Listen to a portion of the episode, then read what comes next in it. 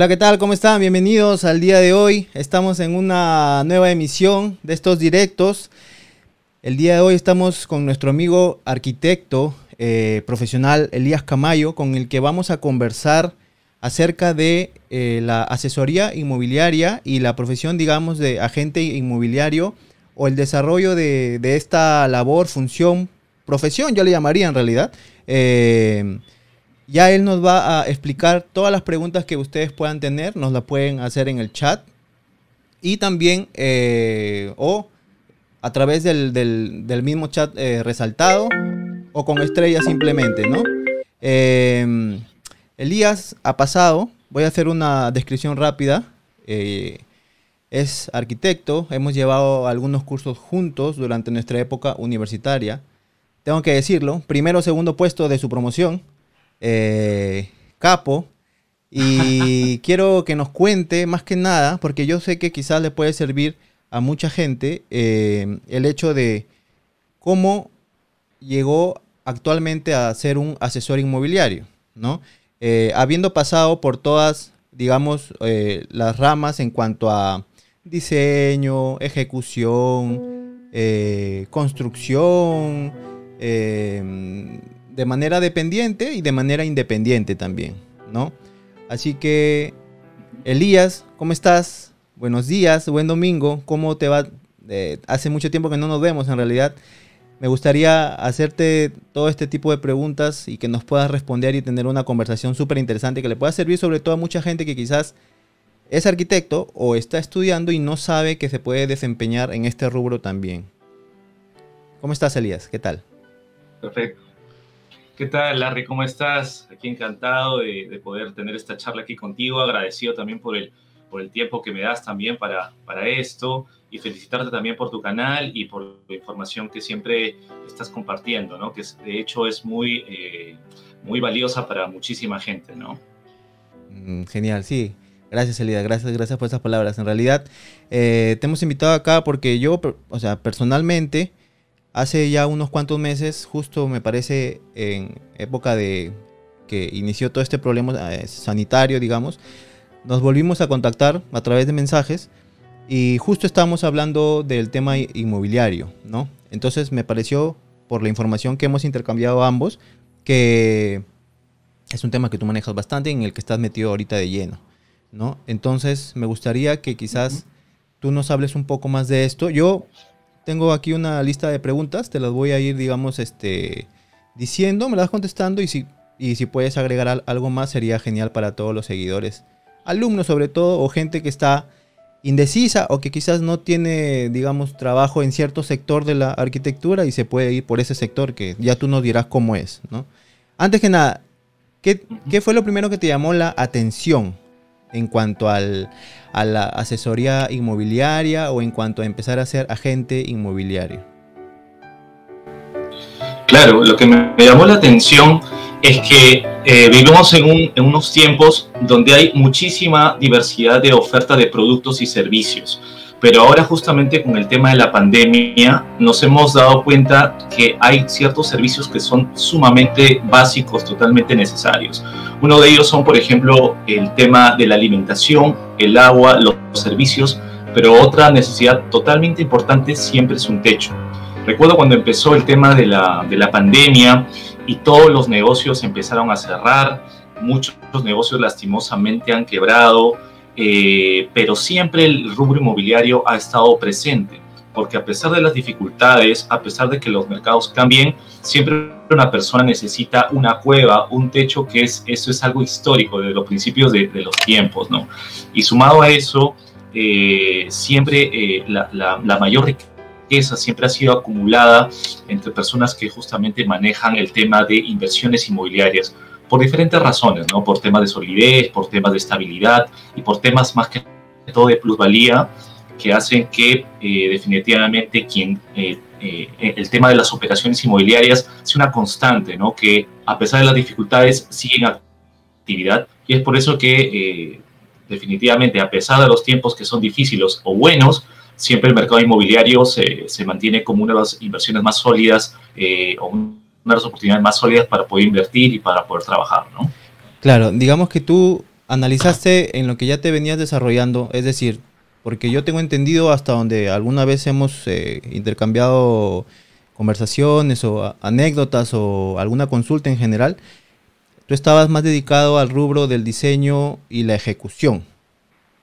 ¿O todavía, o, es algo que, digamos, se sigue haciendo?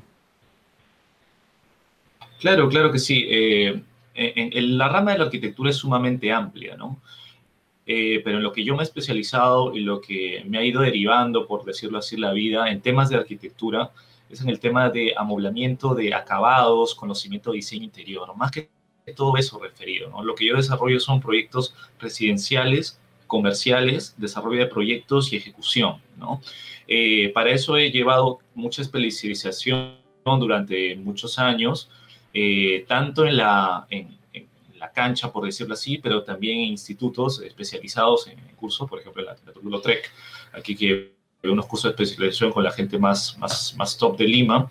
Entonces, eh, de alguna manera, el conocimiento de acabados, diseño interior, eh, amoblamiento, me ha ido, es, es algo que me, que, con lo que me siento cómodo, ¿no? Hay otras ramas de arquitectura, quizás la construcción en gris, que mucha gente se siente cómodo, el tema de la residencia o el tema de la planificación urbana o el tema del paisajismo, quizás es muy amplia la arquitectura, ¿no?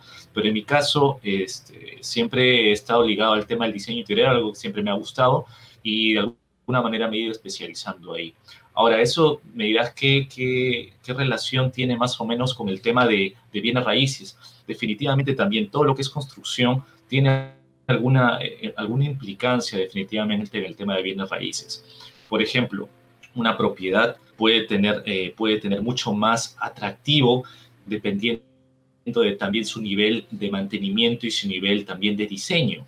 Me he contado con clientes que puede ser quizás la misma propiedad o similares propiedades en similares condiciones, pero que alguna propiedad tiene algunos diferenciales, por ejemplo, en el tema del diseño o en el tema del amoblamiento, y eso hace captar definitivamente un diferencial frente a la hora de tomar una decisión en el tema inmobiliario. Entonces, de alguna manera, lo que yo hago también es asesorar a mis clientes a, de alguna manera, hacer más atractivos sus propiedades, a sacarle más valor a las propiedades, porque el tiempo es dinero. Entonces, si una, si una operación sale mucho más rápida en base a tener una mejor calidad de diseño, mejor, eh, mejor, eh, una mejor presentación, eh, eh, eh, definitivamente es mucho más valioso este servicio diferenciado para el cliente y es mucho más provechoso para él. Entonces, de alguna manera, esa es la relación que encuentro en lo que yo hago como diseño interior o amoblamiento, remodelaciones, a justamente también el tema de bienes, de propiedades o,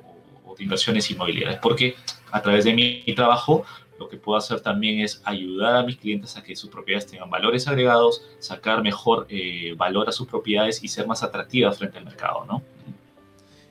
Así es, bien.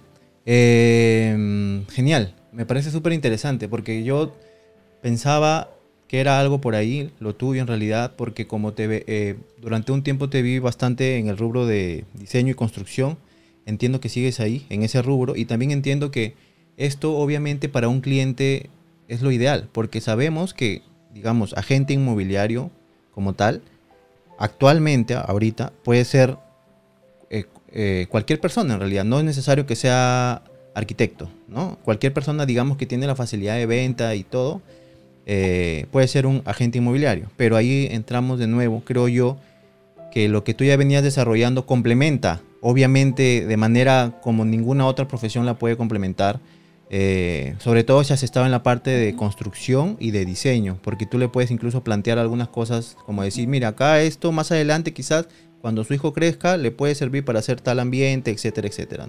Hasta con un dibujo de cinco minutos le puedes hacer un diseño quizás que le pueda servir más adelante y los puedes convencer. Tal cual.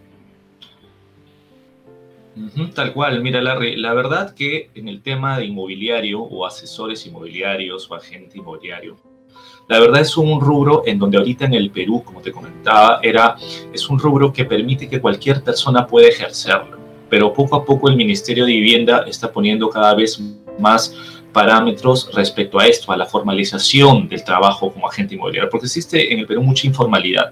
Entonces, la única forma de ser formal como agente inmobiliario es llevar el curso de agente inmobiliario en el Ministerio de Vivienda y Construcción, ¿no? En este caso yo tengo, yo estoy registrado, tengo el código 13091 en, en el, registrado en el Ministerio de Vivienda. Ahora, este, definitivamente, si somos miles. Por ejemplo, solamente en, Lima somos aproximadamente más de 7.000 asesores inmobiliarios, casi 8.000 asesores inmobiliarios, que solamente en la inmobiliaria donde yo trabajo somos 4.000. Entonces, sabiendo eso, la pregunta es, ¿cómo hacerte diferencia o cómo diferenciarte frente a uno y otro asesor inmobiliario? Yo creo que la, la clave es justamente tomar algunas características muy propias o algunos valores muy diferenciados que uno tenga y tratar de llevarlo hacia la profesión, ¿no? tratar de derivarlo. Por ejemplo, en mi caso, yo soy especialista en, diseño, especialista en acabados y a mí me gusta mucho el tema de números. Soy muy calculador en tema de cifras. Entonces, de alguna manera, yo puedo ayudarles de esa manera a mi cliente. Quizás otras personas tendrán otro tipo de llegada, quizás tendrán, eh, tendrán otro tipo de, diferenciación quizás, y la idea es diferenciarte, como te digo, ¿no? para hacerte camino y hacerte marca en este, este inmobiliario, ¿no? Claro. Eh, mientras te hago la siguiente pregunta, me gustaría que leas un mensaje que te he enviado ahí a tu, a tu WhatsApp. Este, ¿Cómo? O sea, si tú podrías retroceder el tiempo, eh, cuando yo considero que cuando uno está en la, en la universidad, uno se hace muchas preguntas como yo voy a salir y voy a ser el máximo diseñador y voy a ganar un Pritzker, etcétera, ¿no? Entonces, este, ¿qué le dirías a ese Elías que, que hizo, que hasta ahorita me acuerdo, la maqueta de, de la espiga o el proyecto de, la espiga, digamos que era un diseño súper espectacular y que creo que aplicaría muy bien ahora? Eh, porque siempre tenías como que esas genialidades, ¿no? Dentro de, la carrera, digamos. Entonces, ¿qué le dirías a ese Elías de, la universidad? De repente le dirías, Elías, eh, ¿sabes qué? La vida es diferente afuera. Afuera tienes que abrir más tu campo, no sé. ¿Qué, le dirías? Porque en, mi caso, por ejemplo, te, anticipo la, la respuesta. Eso le diría a Larry Salas de hace 10 años, aunque o 15 quizás, no sé, aunque ya venía como que tratando de siempre hacer de todo un poco. Yo creo que tú también, pero ¿qué le dirías al Elías universitario? Mm. Nada, que, nada, que, que sigue experimentando, la verdad, porque em, la verdad, afuera, la gente, por naturaleza, los clientes suelen cortarnos las alas. Pero creo que el tema de arquitectura el tema de diseño siempre es algo que está ligado con el arte. Y el arte está hecho para gente, así suene, suene medio curso, lo que sea, gente que sueñe en crear cosas, que sueñe siempre en exploración, en crear. Y yo creo que eh, han pasado quizás 10 años desde que yo he salido de la carrera y sigo buscando ese resultado. Yo creo que es una búsqueda constante. Es decir, llevo 5 años estudiando arquitectura, llevo 10 años en, haciendo carrera como arquitecto y siento que todavía no estoy encontrando la posibilidad para plasmar eso. Y eso no significa que esté mal o bien, simplemente que los tiempos son distintos y en ese camino eh, nadie en la universidad te va a decir cuánto tiempo vas a demorar para lograr desarrollar ese proyecto que tanto soñaste, que puede ser acá a un par de años o puede ser a 20 años, pero la cuestión es seguir en la ruta y seguir eh, fiel a lo que tú crees y a lo que te hace feliz, ¿no? Si ese tipo de diseño te hace feliz y lo crees y te especializas, yo creo que eso es eh, mucho, mucho, mucho más valioso que, eh, que simplemente quedarte de los brazos cruzados y, no intentarlo, ¿no? Entonces, si hay las posibilidades y si hay los medios, yo creo que eh, incito a que se siga haciendo esto, ¿no? Claro, claro. Sí, efectivamente, ¿no? En la universidad a veces uno cree muchas cosas. No sé si tú habrás podido ver algo del contenido que nosotros hacemos y en realidad lo que nosotros tratamos de, brindar siempre es que a la gente que nos sigue, tratarle de contar nuestras experiencias y tratarle de, digamos, dar consejos para que no esperen que porque son arquitectos o tal, o sea, la profesión que sea, pero en este caso, en específico, porque son arquitectos, van a salir y el mundo ya está pintado de colores, ¿no? Eh, muchas veces tienes que ideártelas y, y ver muchos frentes de, de, trabajo y de ingresos, en realidad.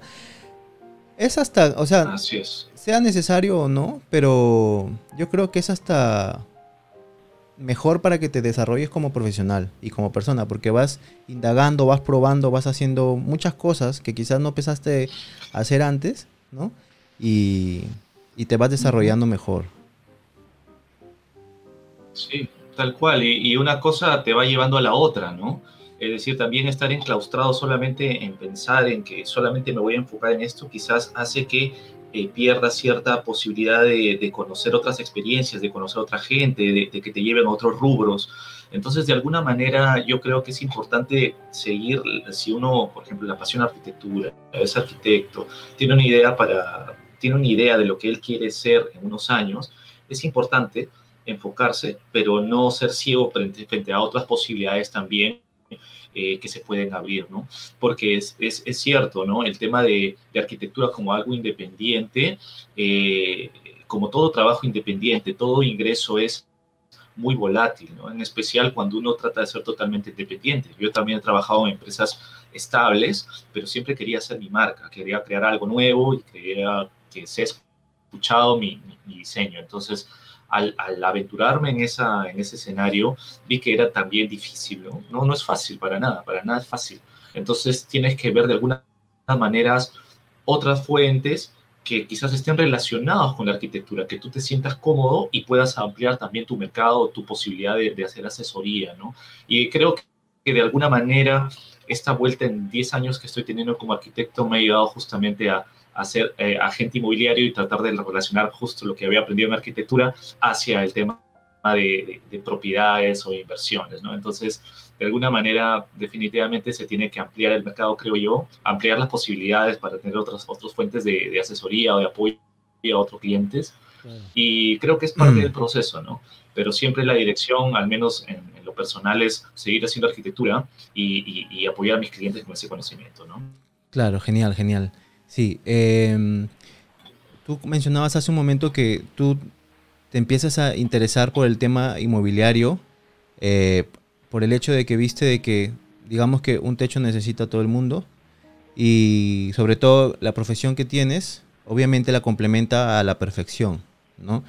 Digamos que yo no creo que haya otra profesión que la pueda complementar tanto y eso ligado con tu con el don de vendedor que hayas podido activar, ¿no? Con el switch de vendedor ligado a la parte técnica de explicarle, oye, ¿por qué te sale más barato esto? ¿Por qué te conviene esto? ¿Por qué te conviene el otro?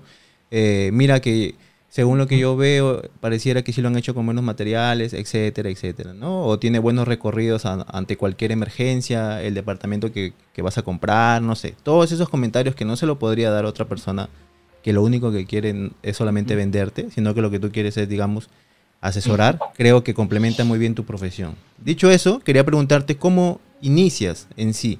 Es decir, tú te empiezas a interesar, digamos, al ver que es un negocio económicamente interesante, necesario, digamos que siempre va a estar ahí la búsqueda de que las personas quieren moverse de un lado a otro por una mejoría o por cualquier otro motivo, quizás porque no pueden pagar un departamento nuevo y tienen que seguir alquilando.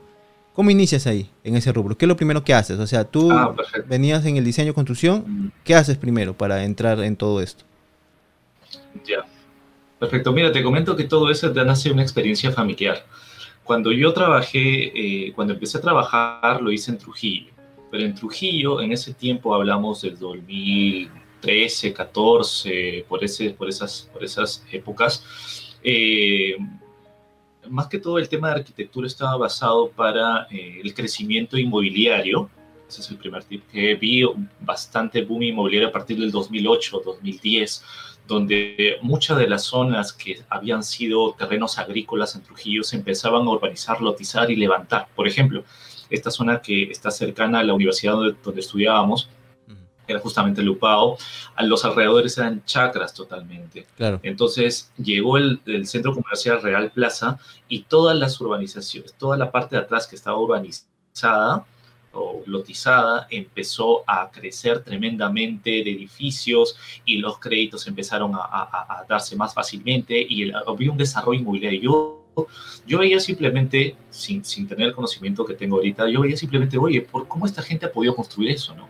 Entonces ese fue el primer indicio que, que me dijo que había algo poderoso detrás de todo esto. O sea, cómo el poder, simplemente un centro comercial, hace crecer todo alrededor. ¿Eso habrá sido de la noche a la mañana?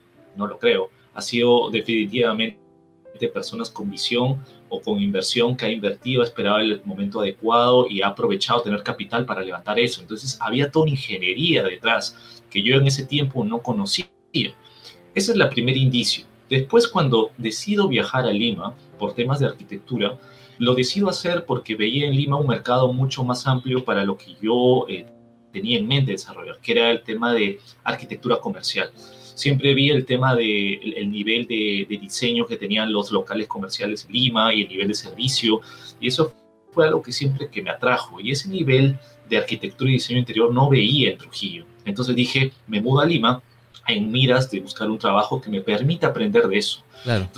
Entonces estuve, por ejemplo, en empresas que se encargaban para desarrollarse, eh, para, en consorcios que se encargaban de desarrollar casinos o restaurantes, eh, restaurantes de parrilla, eh, karaokes. Estuve en ese medio, ¿no? Estuve en ese medio. Recuerdo cuando me mudé a, a, Lima, mis padres hace 30 años habían comprado un, un, un departamento en Santa Catalina, que ese departamento hace 30 años les costó eh, la sexta, séptima parte de lo que estaba costando en ese momento. Entonces fue el segundo otro indicio que me dijo, oye, ¿qué está pasando acá?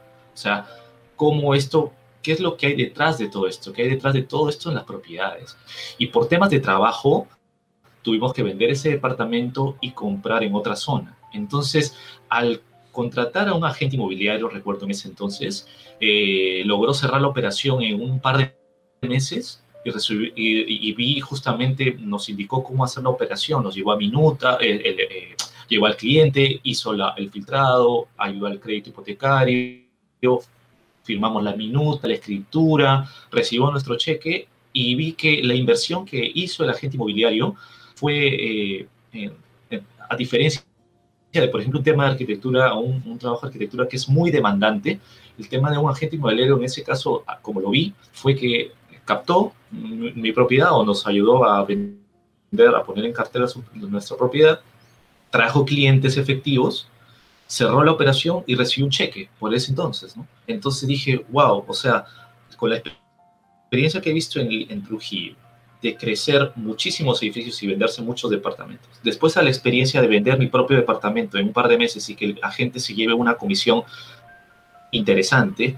Y después, cuando vendí ese departamento, nos fuimos a otro departamento más cercano donde yo trabajaba por Pueblo Libre.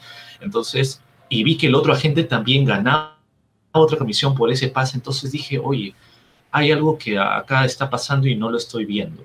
Entonces vi que justamente detrás de cada propiedad o detrás de cada edificio había muchísimo dinero moviéndose, no solamente en temas de construcción, sino en el tema de la operación, de la transferencia de las propiedades. Y es por eso que poco a poco me empezó a interesar el rubro, empecé a leer respecto a esto, empecé a leer muchos libros también sobre, sobre flujo de dinero, sobre eh, educación financiera, y entonces entonces me empezó a fascinar ¿no? el tema del rubro y justamente en ese interín que estuve avanzando con mi conocimiento inmobiliario, porque recibí varias capacitaciones o me, inscribí en diferentes cursos, en diferentes eh, eh, eh, cursos de bienes raíces que se hacían en Lima presenciales, entonces fui, afinando mi olfato en tema de, de conocimiento inmobiliario y por otro lado iba desarrollando arquitectura.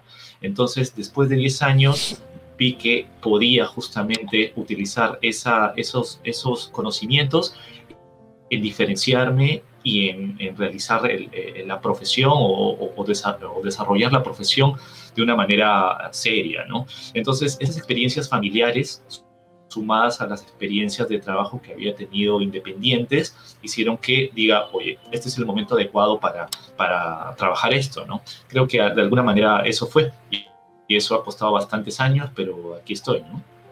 Claro, dime, ¿tú consideras que eh, hay algún, algún curso de la universidad ¿ya? Independiente, hoja, eh, obvio, de los de diseño y los de ejecución, como construcción 1, 2, 3, 4. Independiente de todos esos.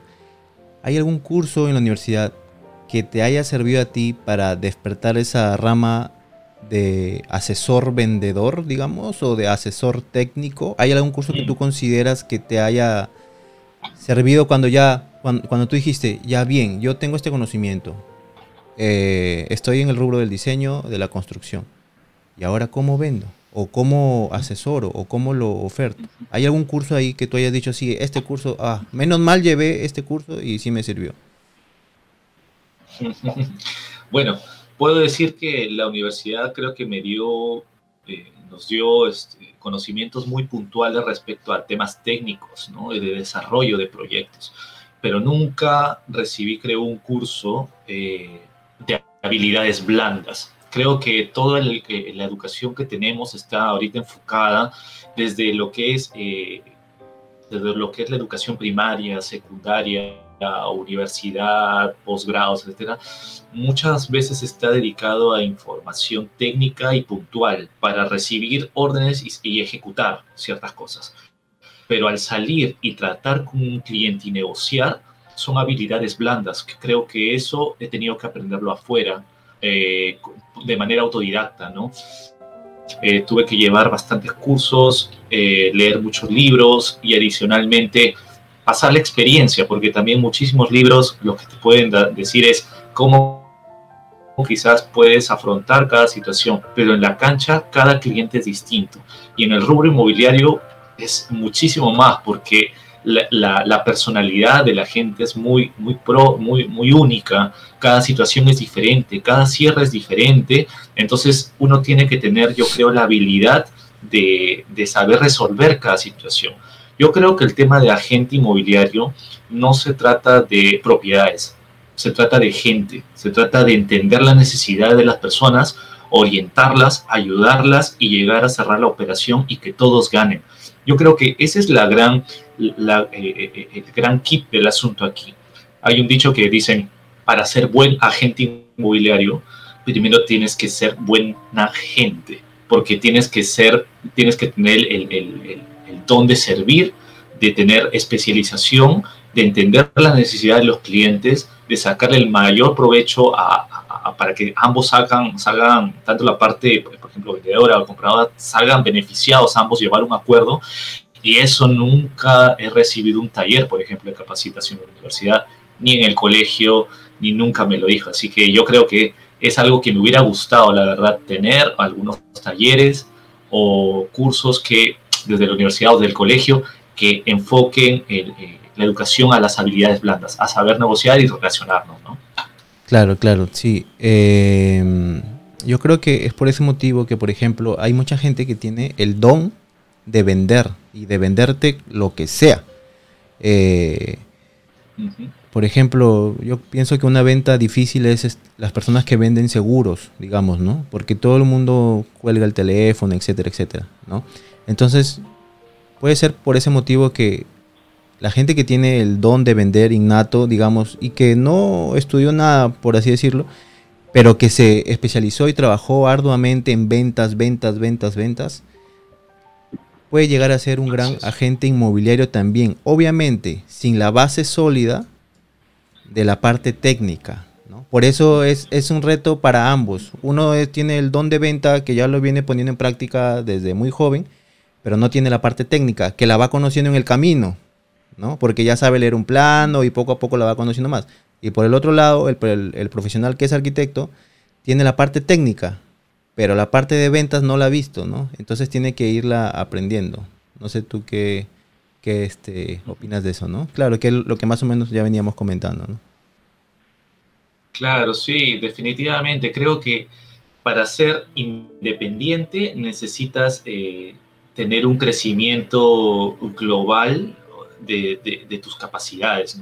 Por un lado puede ser la interrelación, la cantidad, la, la, forma como te relacionas con la gente o tu círculo social. Por ejemplo, hay personas que son muy buenas, por ejemplo, hablando de cifras, números, indicadores, pero quizás les, les cueste sociabilizar, puede ser.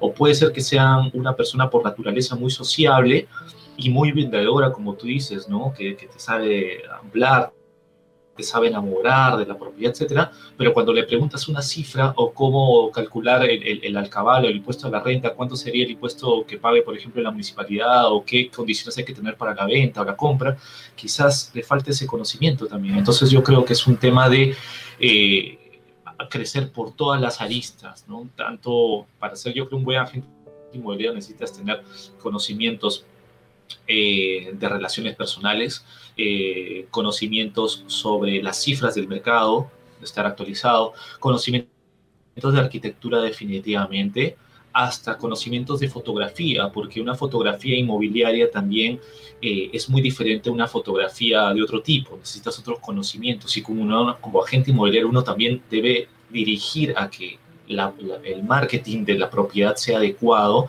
y saber a dónde, a qué tipo de público orientar.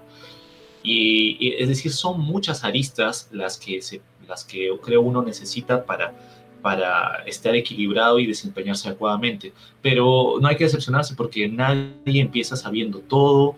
Eh, lo importante es reconocer, hacer un análisis de qué es lo que nos falta eh, o en qué, en, en, qué parte estamos careciendo de alguna, de, alguna, de alguna habilidad y trabajar en ella. Y por otro lado, yo creo que es importante también conocer las habilidades y valores que tenemos que nos diferencian y potenciarlas, ¿no? Entonces, yo creo que ese es un trabajo y creo que no solamente es un tema, esto, esto es un tema de un agente inmobiliario, sino en todo tipo de persona, en cada persona. Creo que tenemos eh, potencialidades y debilidades y creo que las, las habilidades debemos potenciarlas y las debilidades debemos empezar a trabajar, ¿no? Creo que eso es en cualquier campo, ¿no? Claro, sí, sí, sí. Estoy de acuerdo contigo ahí.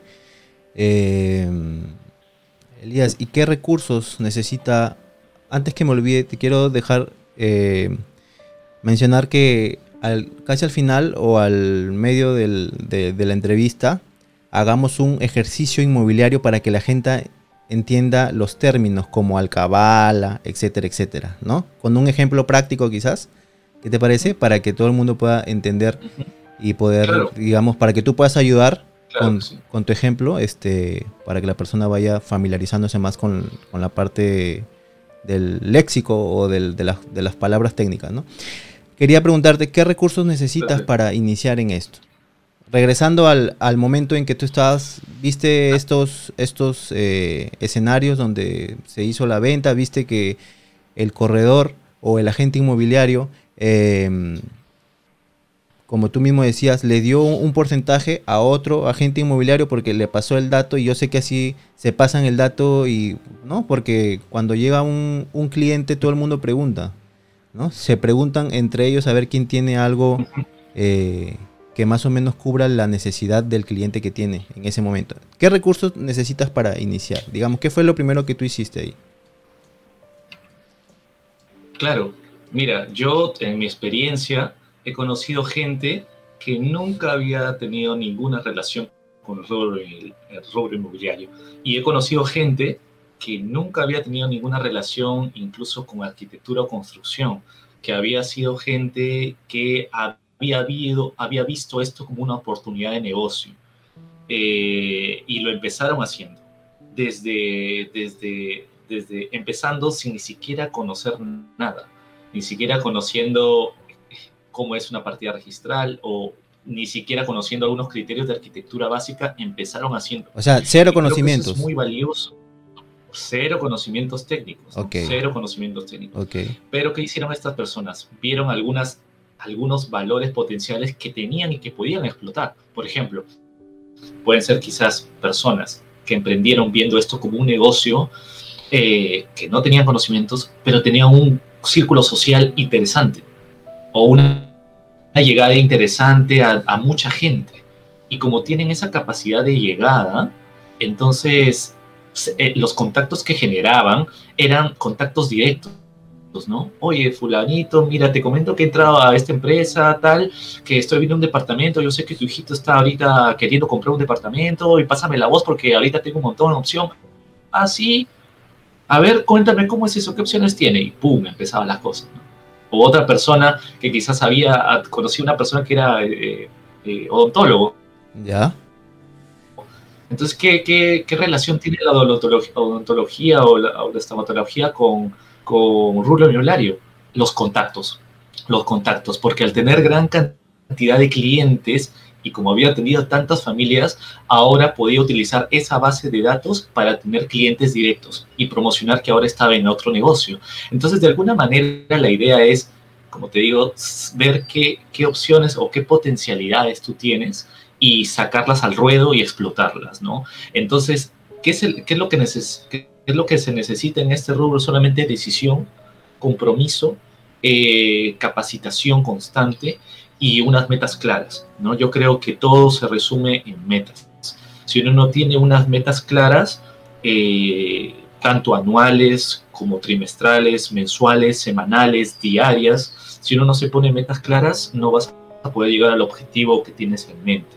Y otro punto muy importante, como creo, como todo emprendedor, tener, eh, aparte de unas metas claras, objetivos claros, ¿no? unos sueños, unos sueños a largo plazo que te motiven, algo que te motive muy fuerte, puede ser la familia o, quizás algo que siempre hayas querido lograr o quizás algún sueño muy fuerte que tengas que te motive, porque como todo emprendimiento eh, no es fácil, necesitas mucho esfuerzo y mucha dedicación. Entonces, a tu respuesta, Larry, yo creo que se necesitan esas habilidades, esas, esas situaciones blandas, ¿no? Ese tema de decisión, de, constancia, de valores de trabajo fuerte que te permitan elevarte y superarte un nivel diferenciado, ¿no? Tanto conocimiento técnico quizás no, porque en la experiencia te digo que me he encontrado con gente que no tiene conocimiento técnico y lo está logrando, ¿no?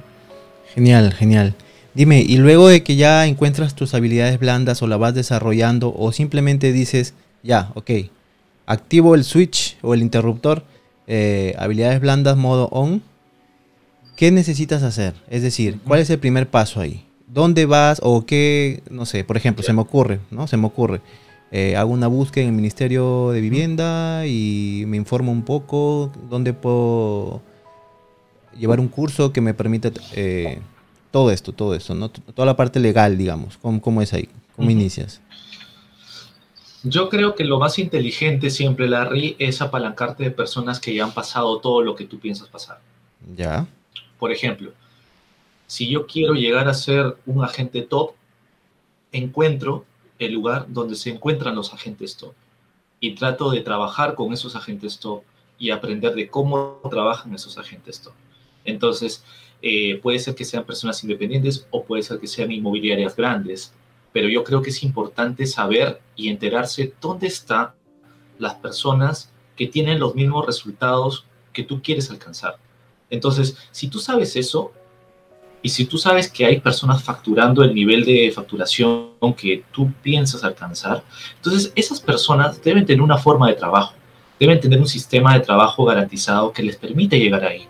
Entonces yo creo que es importante empezar a identificar dónde se encuentran esas personas y tratar de, de alguna manera, estar en la misma empresa o en el mismo grupo, etcétera. Yo creo que eso sería lo primero. Eh, porque como te, dijo, como te digo, este, Larry, eh, eh, el tema de, de, agente inmobiliario no necesariamente ahorita necesitas un curso, porque un curso es una inversión de tiempo y, y, conocimiento fuerte, de, de tiempo e inversión fuerte también. Entonces, quizás eh, la forma de tantear si esto es para ti es justamente relacionándote en grupos donde estén ese tipo de personas que trabajan y que tienen los resultados que tú piensas eh, adquirir.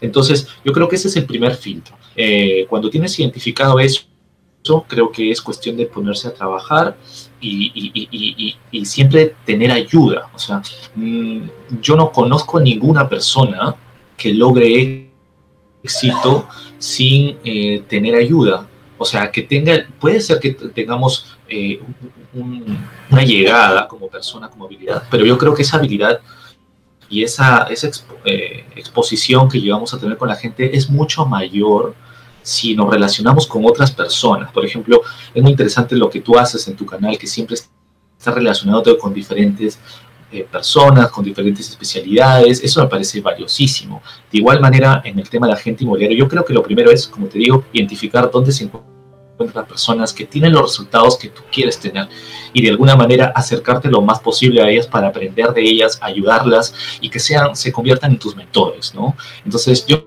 creo que ese sería el primer paso. Claro. ¿Y cómo, cómo entras ahí? Es decir, o sea, ¿cómo llegas a ellos, digamos? ¿Por un amigo? Porque, por ejemplo, en tu caso, vendiste tu departamento, eh, te llamó la atención lo que hizo el agente inmobiliario y le preguntaste, o sea, eh, le dijiste, oye, yo quiero saber cómo lo haces, no sé, o dónde se juntan. Eh, específicamente, ¿qué, qué, o sea, ¿cómo, ¿cómo llegas a ellos? Por ejemplo, en la experiencia que tuve con ese agente inmobiliario, me di cuenta que no iba a ser adecuado si yo lo seguía. ¿Por qué? Porque cuando cerró la venta de mi departamento y recibí la comisión, yo le dije, oye, quiero aprender de ti, me ha gustado lo que has hecho. Oh, yo me comuniqué y le dije esto, mira, me parece interesante el proceso que has hecho. ¿Habría forma de apoyarte, de, de poder también yo emprender, ayudarte y aprender de ti y ayudarte? Así le dije. me dijo, no, yo solamente trabajo solo. Entonces yo dije, esta persona está pensando solamente en pequeño, no está pensando en algo mucho más grande. ¿Por qué? Porque cuando tú hablas con gente que tiene mayor y mayores ingresos, los agentes top, ellos siempre están dispuestos a ayudarte. ¿Por qué? Porque como todo se trabaja en equipo, en la red, en, el tema inmobiliario, todo es compartido, tú tienes que tener esa mentalidad de compartir. La mentalidad de compartir comisión, la mentalidad de compartir conocimiento, la la mentalidad de compartir tiempo. Porque si tú compartes, las operaciones cada vez vienen mucho más rápido. Y lo que nos interesa es tener flujo cada vez más rápido. Porque mientras más personas ayudamos, más amplia se hace nuestra red de referidos. Eh, Entonces, te, hago un paréntesis ahí. Con esta situación de Sí. O sea, lo que tú quieres decir en otras palabras es, es mejor vender más y compartir la comisión que vender uno en el año tú solito. Así es.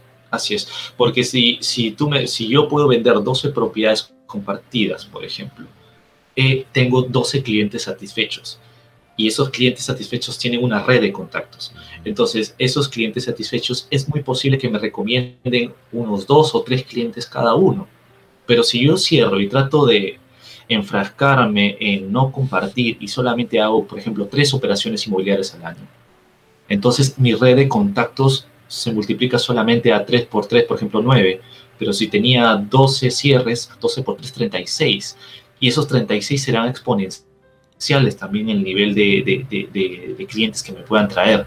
Entonces, lo que interesa aquí es llegar a mayor cantidad de gente y que seas más conocido, ¿no? De nada sirve eh, la, primera experiencia que tuvo con, la, con, mi agente inmobiliaria fue que cerró la operación, pero ella pensó en, en en carencia, ¿no? Pensaba en una situación de, de que me quedo solo para mí y no comparto nada. Pero si hubiera dicho, oye Elías, sí, con gusto, te ayudo, nos ayudamos, vamos juntos.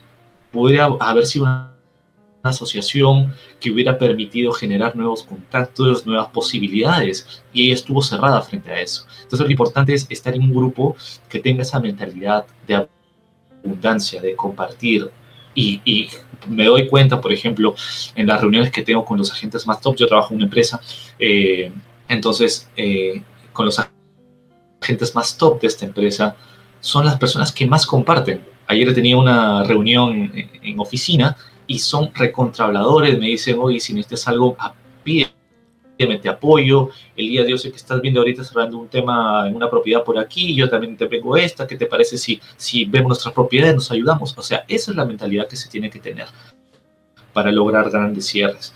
Entonces, yo creo que detrás de, de, de, unos grandes resultados está el nivel de, mentalidad que tenga cada persona, ¿no? Claro. Dime, agente top eh, es sinónimo de persona mayor que tú? No necesariamente. ¿Hay agentes top jóvenes, menores que tú, quizás? ¿O casi siempre son mayores? Mm, sí, claro. Mm, mira, por ejemplo, cuando, cuando, cuando me hablo de un agente top son los agentes que lideran los niveles de operaciones o niveles de ingreso, eh, niveles de cierre a nivel mensual, por ejemplo, en las empresas. Eso se denomina agente stop. Ahora, en mi experiencia, lo que puedo ver es que esta es una carrera de años, de tiempo, y por lo general los agentes stop son personas que de alguna manera tienen un poquito más de tiempo, un poquito más de edad que yo. Es buen, buen, buen punto que me haces ahí este, a, referencia. Eh, podrán, por ejemplo, yo ahorita tengo 34 años, pero un agente, los agentes top de mi oficina pueden tener entre 45, otros 50 años. Que no es que hayan estado 10 años haciendo el mercado, muchos de ellos tienen 3 o 4 años como máximo, pero de alguna manera la, la vida quizás les da otro, otra, otra experiencia a la, forma de cómo tratar con la gente y por otro lado también les da una experiencia quizás cotidiana, otro nivel de, de, aprendizaje que quizás cuando uno es joven quizás recién está curtiendo. Entonces, de alguna manera puede ser que tenga relación a nivel de, de experiencia que tienes con la vida, con el nivel de cierres que también que lo tengas, ¿no? Que tengas. Claro. Eh, me comentabas que tú entonces no, no, inicias con un curso. Te digo porque alguna vez me... Eh, alguna vez no. Hasta el día de hoy me llama la atención este tema. También dentro de varios temas. Eh, pero yo lo había enfocado más, por ejemplo, en el marketing. Por ejemplo, tú mencionabas hace un momento que, claro, la persona que vende o la persona que asesora a los clientes, eh, obviamente cuando, es, cuando tiene los conocimientos técnicos, digamos que se complementa a la perfección, pero hay gente que empieza cero conocimientos, igual lo, logra y lo hace muy bien. Em, pero por ejemplo, yo veo ahí, indistinto del escenario del, del, asesor o de la gente, es la, la forma como se debería vender ahora, luego de que ha pasado todo este problema sanitario. Por ejemplo, claro, tú mencionabas, sería bueno tener conocimientos de fotografía para tomar un tipo de fotografía que, la, que sea, digamos, comercial, vendible, en, si le quieres poner un, término más, este, más fácil. Eh, yo creo que con el video eso se puede lograr. Es más, he visto, y justo cuando pensaba en eso, he visto canales de YouTube donde hacen eso. Es decir, te van mostrando lo que van haciendo, pero con el video, con toda una producción, eh, van también vendiéndote la idea de que ellos te pueden asesorar, obviamente con, con drones, con imágenes 4K y compartiendo mucha información, ¿no? Eh, ¿Qué opinas tú sobre esa? ¿Tú lo ves eso como una nueva forma de actualmente ya se está haciendo o se debería empezar o se debería fortalecer? ¿Cómo ves eso tú? Definitivamente, ahora todo entra por los ojos y todo es a través de los medios de Internet, ¿no? Eh, la pandemia definitivamente ha cambiado la forma de cómo debemos trabajar y la forma, nuestro nivel de eficiencia también frente al trabajo. ¿Por qué digo nivel de eficiencia? Porque los, los, antes los clientes que estaban interesados, por ejemplo, en visitar una propiedad, eh, eh, exigían sí o sí tener una visita, pese a a nosotros quizás tener un video o ya desde antes tener fotografía, etcétera, exigían sí o sí que, que sean, no les importaba a veces ni siquiera el video, decían, no, no me importa el video, quiero ver la propiedad e in situ.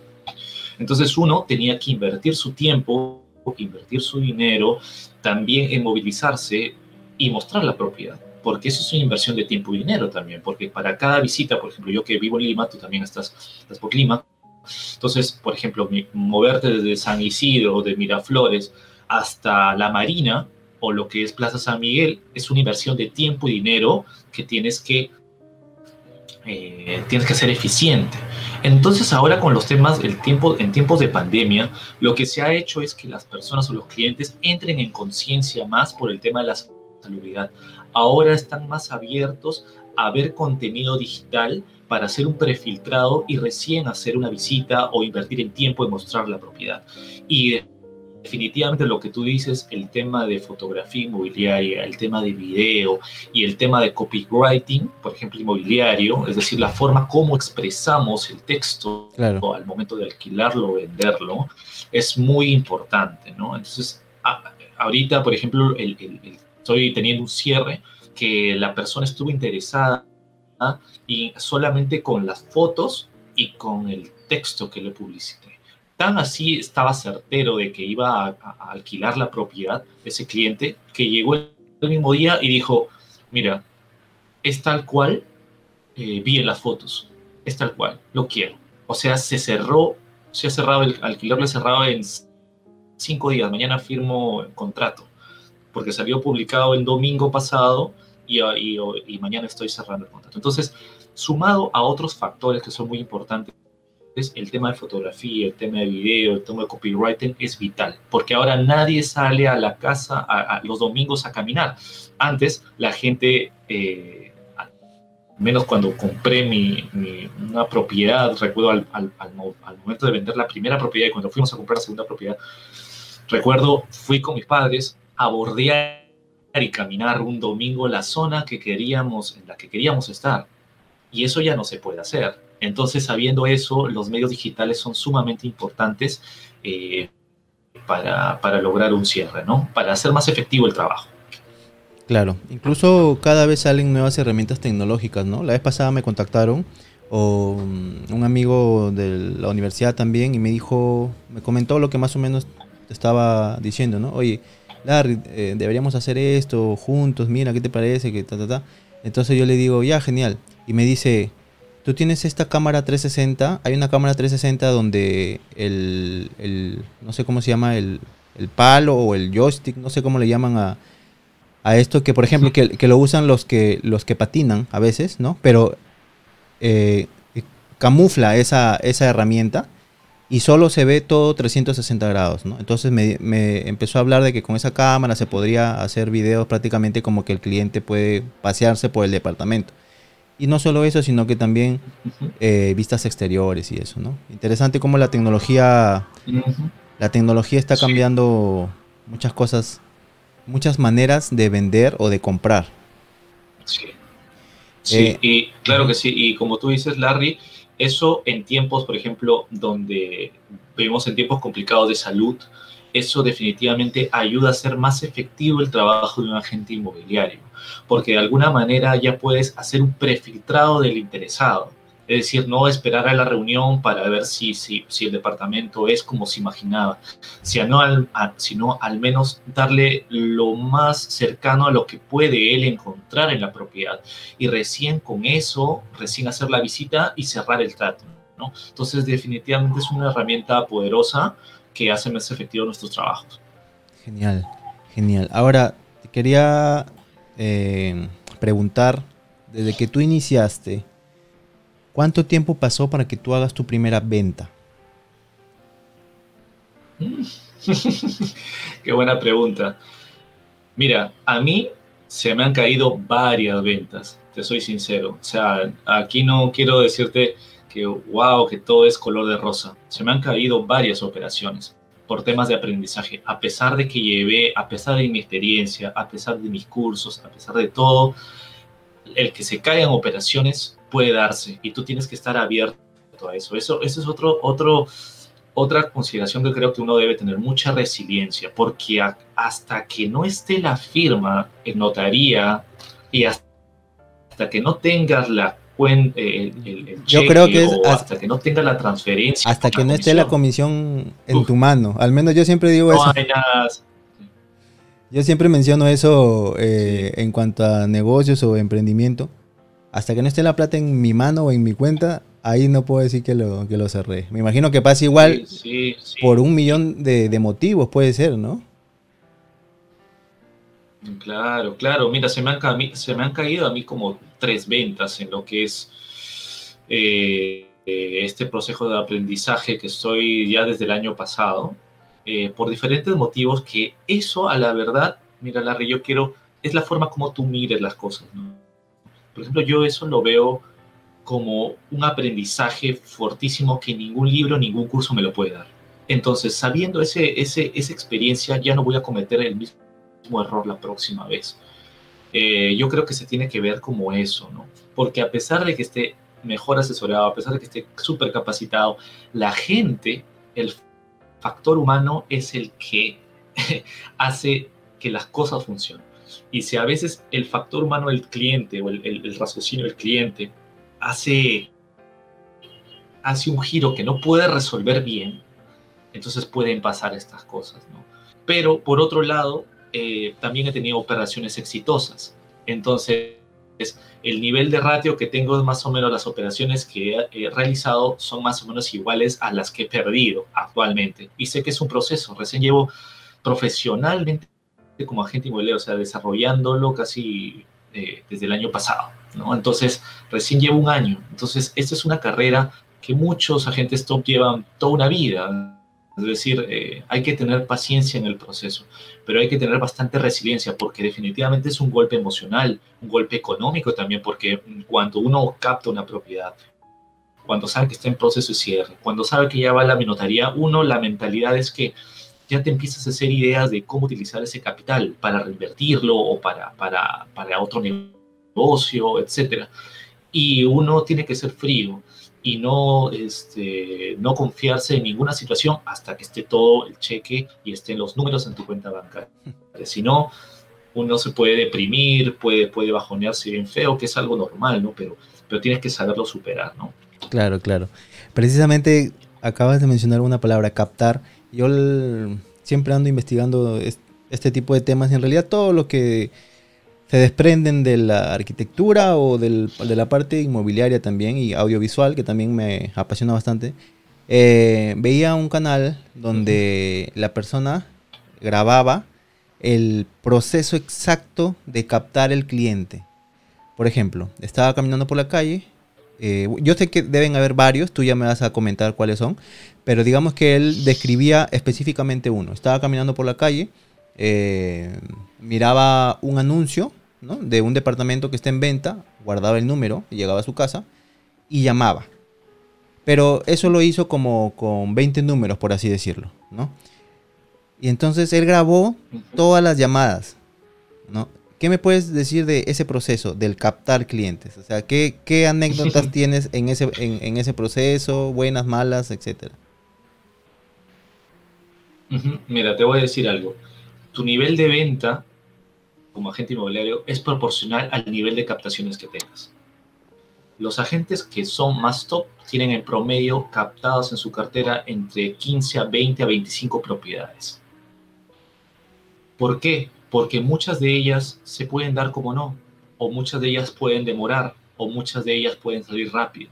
Entonces, si tienes un nivel de una cartera grande de propiedades captadas, eh, tienes muchísimas posibilidades de seguir avanzando y creando esto que nos interesa, que es una red de contactos que te recomienden. Esa es la idea. Poco a poco dejar de lado la situación de tener que llamar y captar a pasar una situación en donde te hagas reconocido por tu diferenciación, por tu nivel de cierre y la gente te empiece a llamar. Entonces, los, los, los, los agentes top tienen promedio 20 propiedades en cartera propias.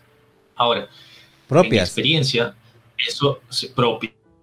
O sea, que ellos mismos han captado ah, su nombre. Ah, Puede ser en una inmobiliaria o por su cuenta. No esté compartidas con otros. No, lo que pasa es que cuando, cuando, cuando tú tienes una propiedad captada, ¿qué significa?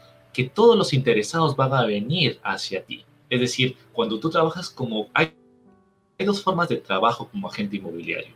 La forma de trabajo eh, de representación es la más efectiva.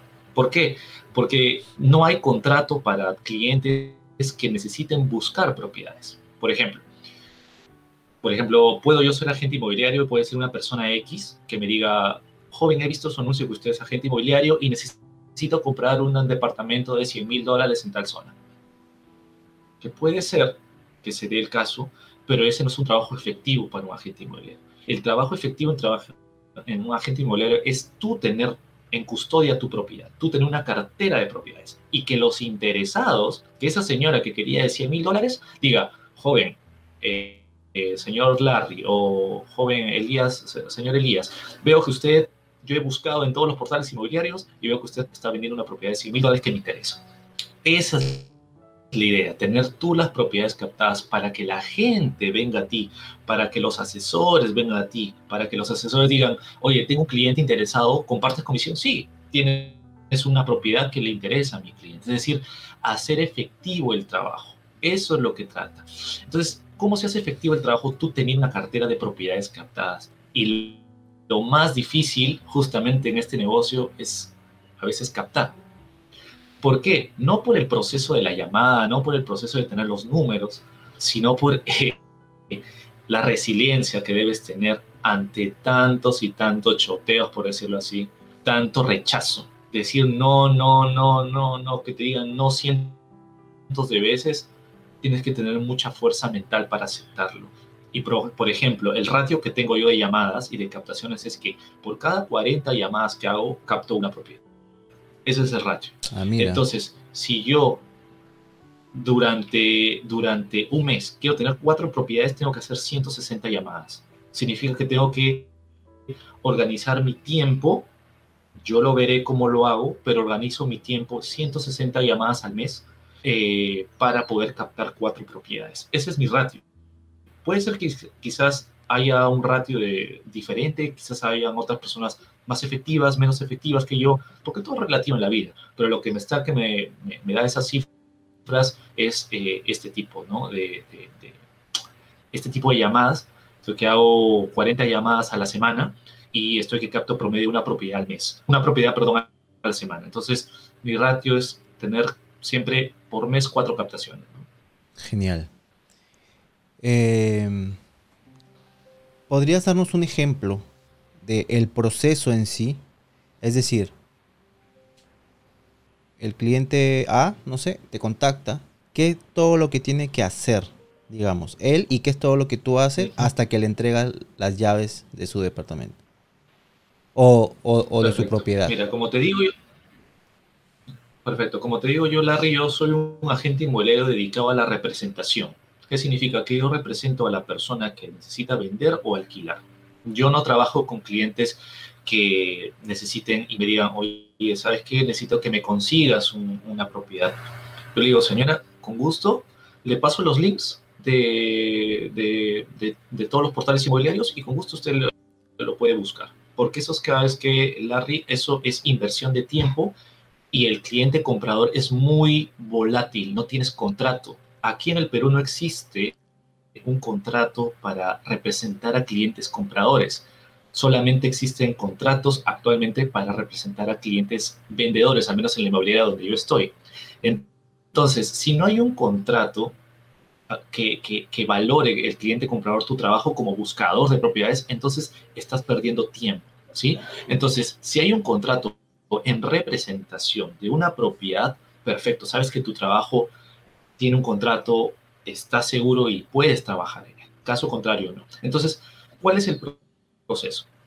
Lo primero es la captación, como te dije. Para la captación, lo primero que se tiene que conocer es tienes que ser especializado en la zona. O sea, no es que yo sea agente inmobiliario y, y quiera vender, de que pueda hacerlo, pueda vender quizás una propiedad en Salamanca o en Ancón o en Trujillo, de que se pueda hacer, si trabajas en una inmobiliaria grande, a nivel nacional. Lo puedes hacer, pero ¿cómo tú te diferencias? A través de especialización. ¿Por qué? Porque si tú eres especializado en un tipo de, de propiedad o un tipo de operación o un tipo de distrito, lo que se hace es que tú vas teniendo una diferencia frente a la gran cantidad de otros agentes inmobiliarios que puede haber en el mercado. Entonces, eso es primero, saber dónde empezar a captar.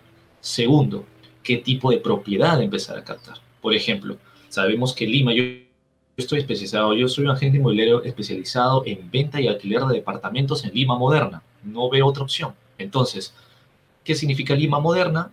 Es la Lima comprendida, por ejemplo, por distritos de Surquillo, Lince, Jesús María, Pueblo Libre, Santa Beatriz. Esa zona es la que me muevo. ¿Por qué?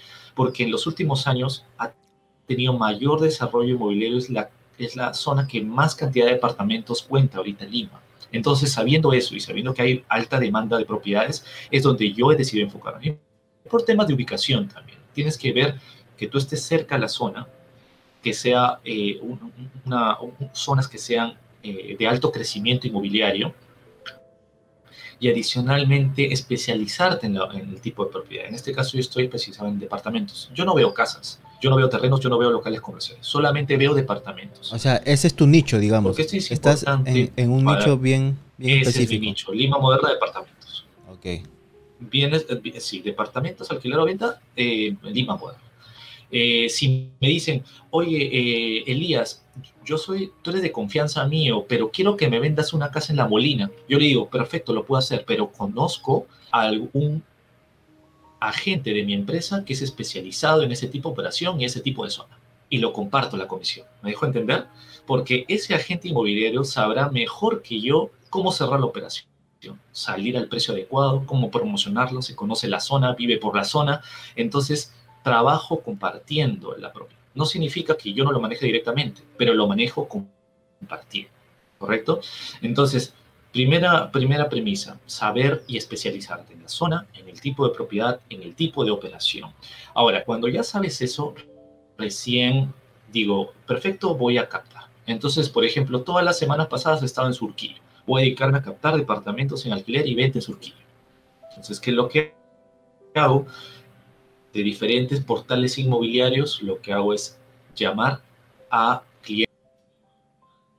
que ya tienen captado, sino a clientes directos. Y esos clientes directos definitivamente están en la necesidad, si han invertido dinero en publicar, en tomar fotos, en todo, es porque están en la necesidad de vender. Pero es importante conocer la necesidad real del cliente. ¿Por qué? Porque mientras mayor es la necesidad del cliente, más va a estar abierto a la posibilidad llegar a un precio sincero del mercado. ¿Qué es lo que quiero decir? Muchas personas puede decir que quizás no tengan necesidad de capital, necesidad de vender y tienen una propiedad por ahí que, les, que, no la usan y dicen, bueno, voy a ver si la alquilo o la vendo, porque no tengo preocupación. Cuando yo hago una primera reunión para captar la propiedad, yo trato de identificar cuál es la verdadera necesidad del cliente. Si yo veo ese tipo de actitudes en el cliente, yo prefiero no trabajar. Le digo, señorita, no veo una necesidad, quiero que me diga en verdad cuál es la necesidad de la venta. No sé, porque quiero ver. Mire, señorita, la verdad, le dejo mi tarjeta y encantado cuando usted, usted necesite verdaderamente la operación, venderla alquilarla, con gusto apoyarla. Pero ahorita no es el mejor momento. Muchísimas gracias. Punto. ¿Por qué? Porque esa persona va a querer especular en el precio. No va a estar abierta a venderlo al precio que dicta el mercado porque la propiedad se vende o se alquila solamente al precio que dicta el mercado, incluso a un precio atractivo dentro de la competencia del mercado. Entonces, si tengo una propiedad que en el mercado cuesta 150 mil y no tengo la premura de venderla y quiero venderla a 170 mil, entonces lo único que voy a hacer es captar una propiedad no vendible, que voy a perder mi tiempo, mi esfuerzo promocionándola por tratar de captar y no voy a cerrar la operación y voy a quedar mal, porque ese cliente va a decir, oye, ¿sabes qué? Este, este, este señor Elías Camayo captó mi propiedad y no ha hecho nada, no ha vendido nada. Entonces quedó peor. Entonces lo importante es captar la necesidad del cliente. Entonces, primer paso, identificar la zona. Identificar el segundo paso, identificar el tipo de propiedad. Tercer paso, identificar el tipo de operación, porque hay personas que solamente se dedican a alquiler o solamente se dedican a ventas. Entonces te vuelves especializado. Cuarto punto, identificar al momento de la captación la verdadera razón del cliente, de la venta o del alquiler, porque esto va a permitir que el cliente se ciña lo más posible a lo que es el precio del mercado. Eh, eso es en el tema de captación. Quinto punto, una excelente valorización. ¿Qué significa valorización? Sacar mediante diferentes indicadores es cuál es el precio de salida adecuado en el mercado de su propiedad. Eso es importantísimo. Pero si el cliente está con la necesidad y está ceñido a eso, va a aceptar. Entonces, eso es lo que me permite, por ejemplo, cerrar operaciones de alquiler en cinco días. ¿no? Eso es lo que permite. Quinto. Sexto, promocionar la propiedad de manera adecuada. no solamente en medios de portales inmobiliarios, sino lo recomendable sería trabajar en red, en equipo, en una inmobiliaria que te permita contactar diferentes otros interesados de otros compañeros y que te permitan trabajar de manera segura compartiendo comisión. Séptimo. Octavo, el tema legal.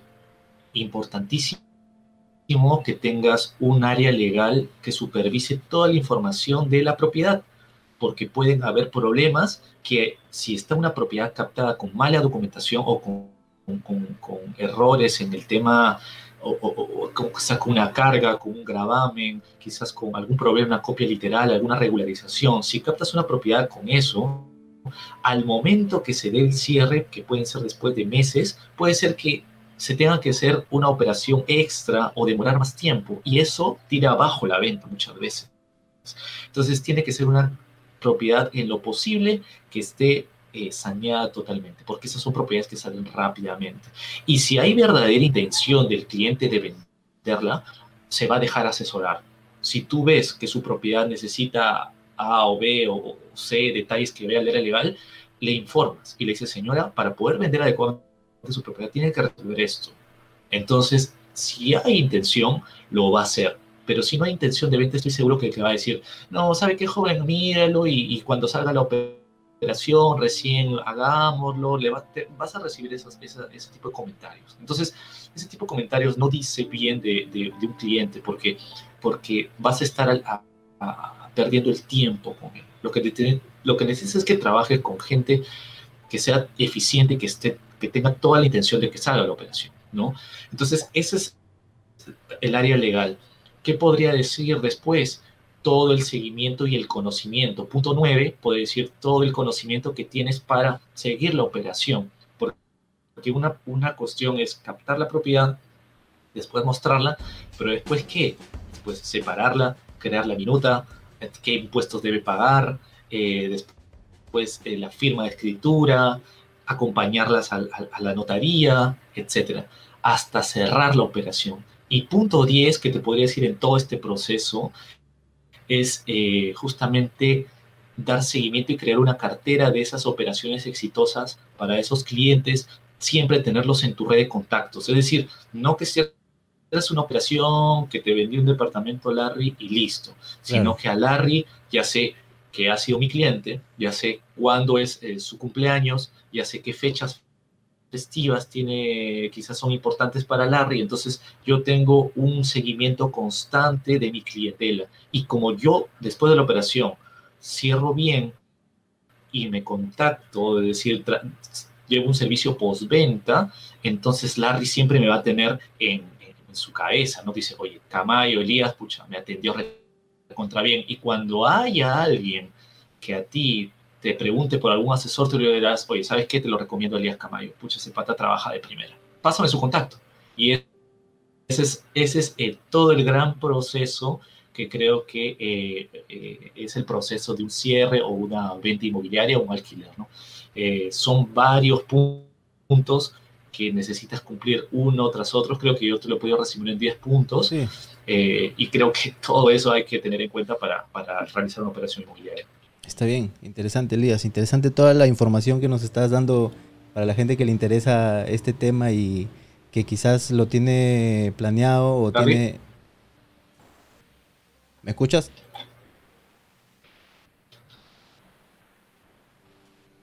Elías. A ver, tenemos unos problemitas técnicos naturales de, de una transmisión en vivo.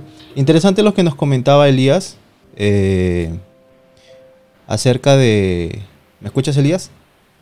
Interesante lo, que me comentaba Elías eh, acerca de todo el proceso de venta desde los distintos escenarios, ¿no? Desde los distintos, digamos, cómo es que se capta el cliente, cómo es que algunos clientes solamente quieren cierta información y cómo es que él va filtrando esta información dependiendo de, los clientes o de las necesidades reales que ellos tienen. Eh, veamos a ver si nos podemos reconectar. Nos comentaba también sobre el tema interesante de, del, del proceso. A ver, vamos a ver. Elías, ¿ya nos escuchas? A ver, todavía no, no nos escucha. A ver, vamos a hacer. Vamos a seguir conversando mientras que solucionamos estos problemas técnicos. Observen lo interesante que mencionaba Elías, es que eh, el nicho en el que está es un nicho bien específico, tiene un sector determinado, digamos, geográficamente, y también tiene eh, un... A ver, vamos a cerrar esto mientras solucionamos el tema. Ok. nos mencionaba Elías, eh, vamos a ir haciendo acá unas cositas, nos mencionaba que él tiene un nicho bien específico, ¿no? Él eh, tiene un nicho bien específico donde tiene, digamos, siete sectores de la ciudad de Lima eh, y donde pues él lo que hace es exclusivamente dedicarse a departamentos.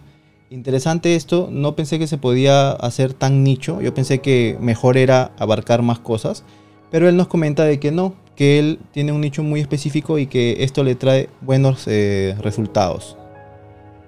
Así que también nos contaba que inicia él con el tema de su propio caso, digamos, o su propio su propio ejemplo, que quería vender un departamento a sus padres y se dio cuenta cómo, eh, digamos, es, esto es una, una buena oportunidad, ¿no?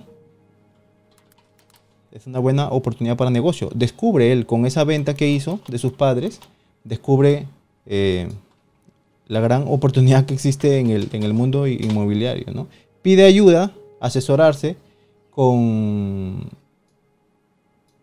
con, digamos, la persona que le envió esto, o la persona que le vendió, que lo asesoró, y em, la persona no le quiso enseñar. Bueno, esto es normal que suceda, ¿no? A veces hay personas que es así, que no comparten información. En esta cuenta o en este canal de YouTube ya saben que lo que nosotros más nos dedicamos es a compartir información. ¿Ok? Entonces, eh, interesante la conversación con Elías. Vamos a tratar de reconectarnos de nuevo para que nos siga contando porque nos hemos quedado en la parte más importante. A ver, vamos a ver.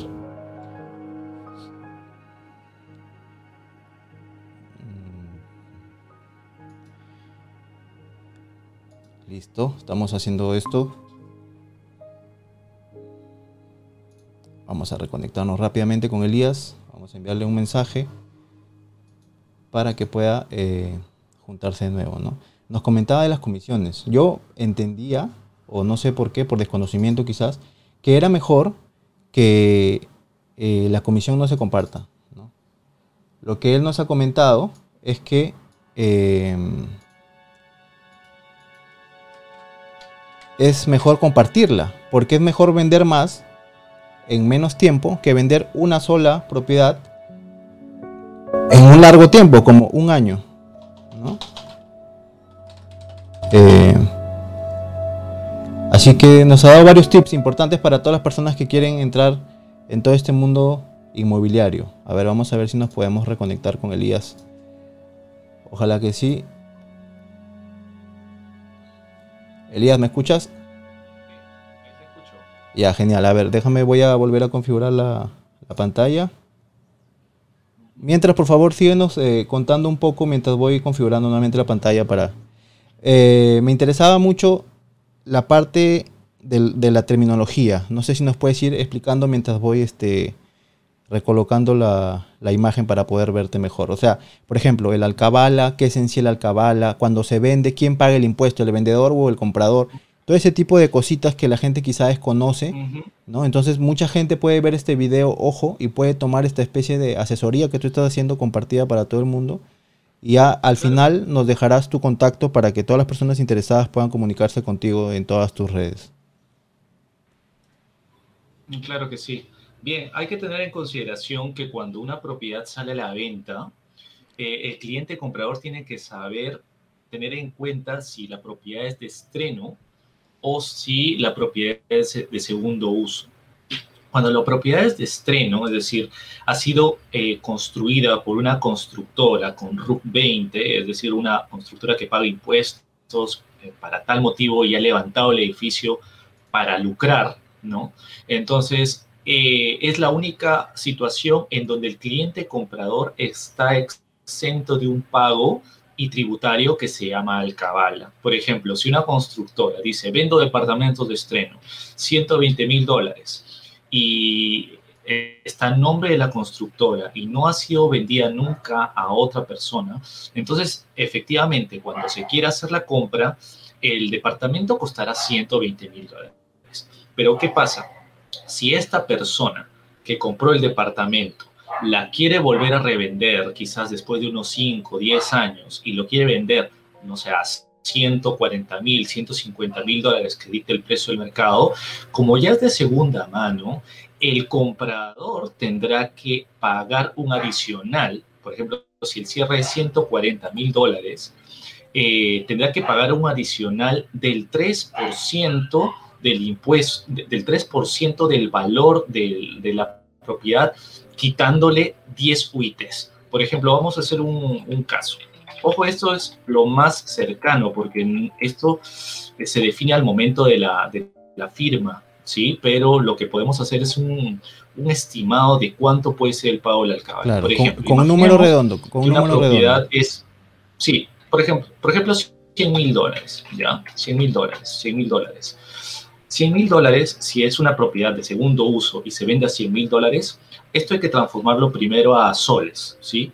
Por 3 puntos, imaginemos, son 360 mil soles, ¿correcto? 360 mil soles.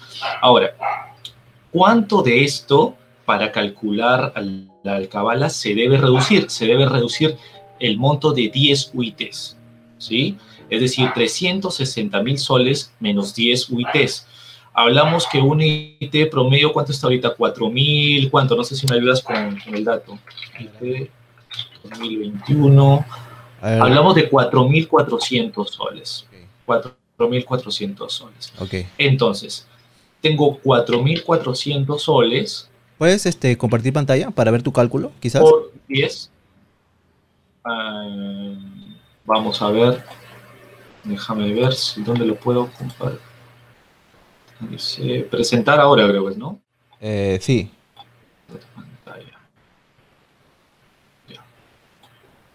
Vamos a ver. Ahí puedes ver. A ver. Sí, ahí veo tu, tu calculadora. ¿Sí? Sí. Ya, por ejemplo, por ejemplo, ahí busqué, ahí busqué el costo de la UIT ahorita en el 2020. Entonces, sí sé que eh, para el cálculo de la cabala tengo que restar 360 mil soles, que era el costo de la propiedad, ¿no? que se está cerrando, que es de segundo uso, menos 10, alcaba, 10, este, 10 eh, UIT. UITs. 10 UITs son 10 por 4.400. Entonces, a los 360 mil dólares tengo que reducirle 44 mil soles para el cálculo. Ok. Entonces me da un monto de 316 mil. La alcabala es promedio el 3% de esto. Entonces, 316 mil por 3% tendría que pagar 9.480 soles. Esto en dólares, dividiéndolo de nuevo entre 3.6, nos daría promedio una pago de alcabala de 2.633 dólares. Ojo que lo que te digo es lo más cercano. Puede variar por diferentes eh, situaciones en, en en, en, el tema de las propiedades, por ejemplo, en condiciones de la propiedad.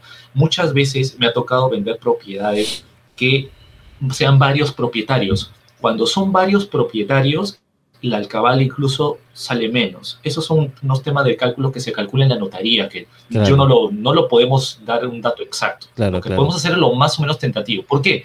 Porque cuando traemos a un cliente comprador de una propiedad de segundo uso y cerramos la propiedad en 100 mil dólares, es importante educar y decir que tiene que considerar en el tema del, de la compra un adicional de 2.700 dólares, por ejemplo, ah. para el pago del alcabala. Muchas personas este, o muchos asesores... Dejar de, de, de, de, de compartir sí. para, para, poder verte ahora. Ahí estamos, ahora sí. sí. Ahí, al, ahí está. ¿Decías? Entonces, muchas personas, muchos asesores no lo dicen y es totalmente necesario y ser transparente al cliente comprador, ¿no? Eh, ahora hay otro detalle, hay otro detalle que quiero mencionar. Está, eh, se estila que también el cliente comprador, al momento de realizar la compra en notaría, pague los impuestos, pague los, los trámites registrales. Ojo, pero hay una, hay una, justamente, hay una ley que eh, dice que esto no es así. Eh, quizás eh, no tengo ahorita el dato exacto, pero supuestamente, no supuestamente, el pago de, lo, de, de los gastos registrales debe ser mitad mitad entre la parte vendedora y la parte compradora. En el Perú lo que se estila es que la parte compradora asume todos los gastos, pero si, si no lo conocen, es importante saber que hay una ley que justamente dice que los gastos registrales deben ser compartidos mitad a mitad. Entonces es importante esto, quizás puede ser utilizado como una argucia o, un, o un, como una información adicional que podemos tener por si al cliente comprador quiere negociar un poco más, ¿no? Entonces podemos decir al cliente vendedor, ¿sabe qué? Tiene que bajar, no sé, un poco, unos cuantos dólares, unos 300 dólares, porque el pago registral según esta norma esta ley se debe pagar mitad a mitad. Entonces es importante tenerlo eso como, un, como una herramienta, ¿no? Para la negociación. Claro. Entonces eso sería más o menos el cálculo de lo que es eh, eh, eh, el pago del alcabala. La alcabala que es es ese tributo que se paga eh, por comprar una propiedad de segundo uso. ¿Quién lo hace? El cliente comprador. Ahora, hay otro impuesto que paga el cliente vendedor, que es el pago del impuesto a la renta, que es el 5% del valor de la propiedad. Pero hay unas condiciones que tú puedes dejar de pagar esa, eh, eh, ese impuesto a la renta, que sería en este caso 5 mil dólares, ¿no? que el cliente vendedor tendría que pagar 5 mil dólares. Eh, hay unas excepciones. La excepción número uno es que sea tu única propiedad. Es decir, por ejemplo, si tú, Larry, has comprado una propiedad y has vivido, por ejemplo, no sé, toda tu vida ahí y ha sido tu única propiedad y la decides vender, eh, tú te quedas sin hogar, sin un lugar donde, donde mudarte, ¿correcto? Porque no tienes otra propiedad tu nombre. Entonces, no se te cobra ese impuesto a la renta, ¿no? Entonces, esa es una de las condiciones que, eh, que, que, pueden hacer que evites el pago del impuesto a la renta, cuando es una propiedad eh, que ha sido este único uso y que, y que no tienes otra propiedad. Entonces, en ese caso, puedes estar exento al pago del impuesto a la renta.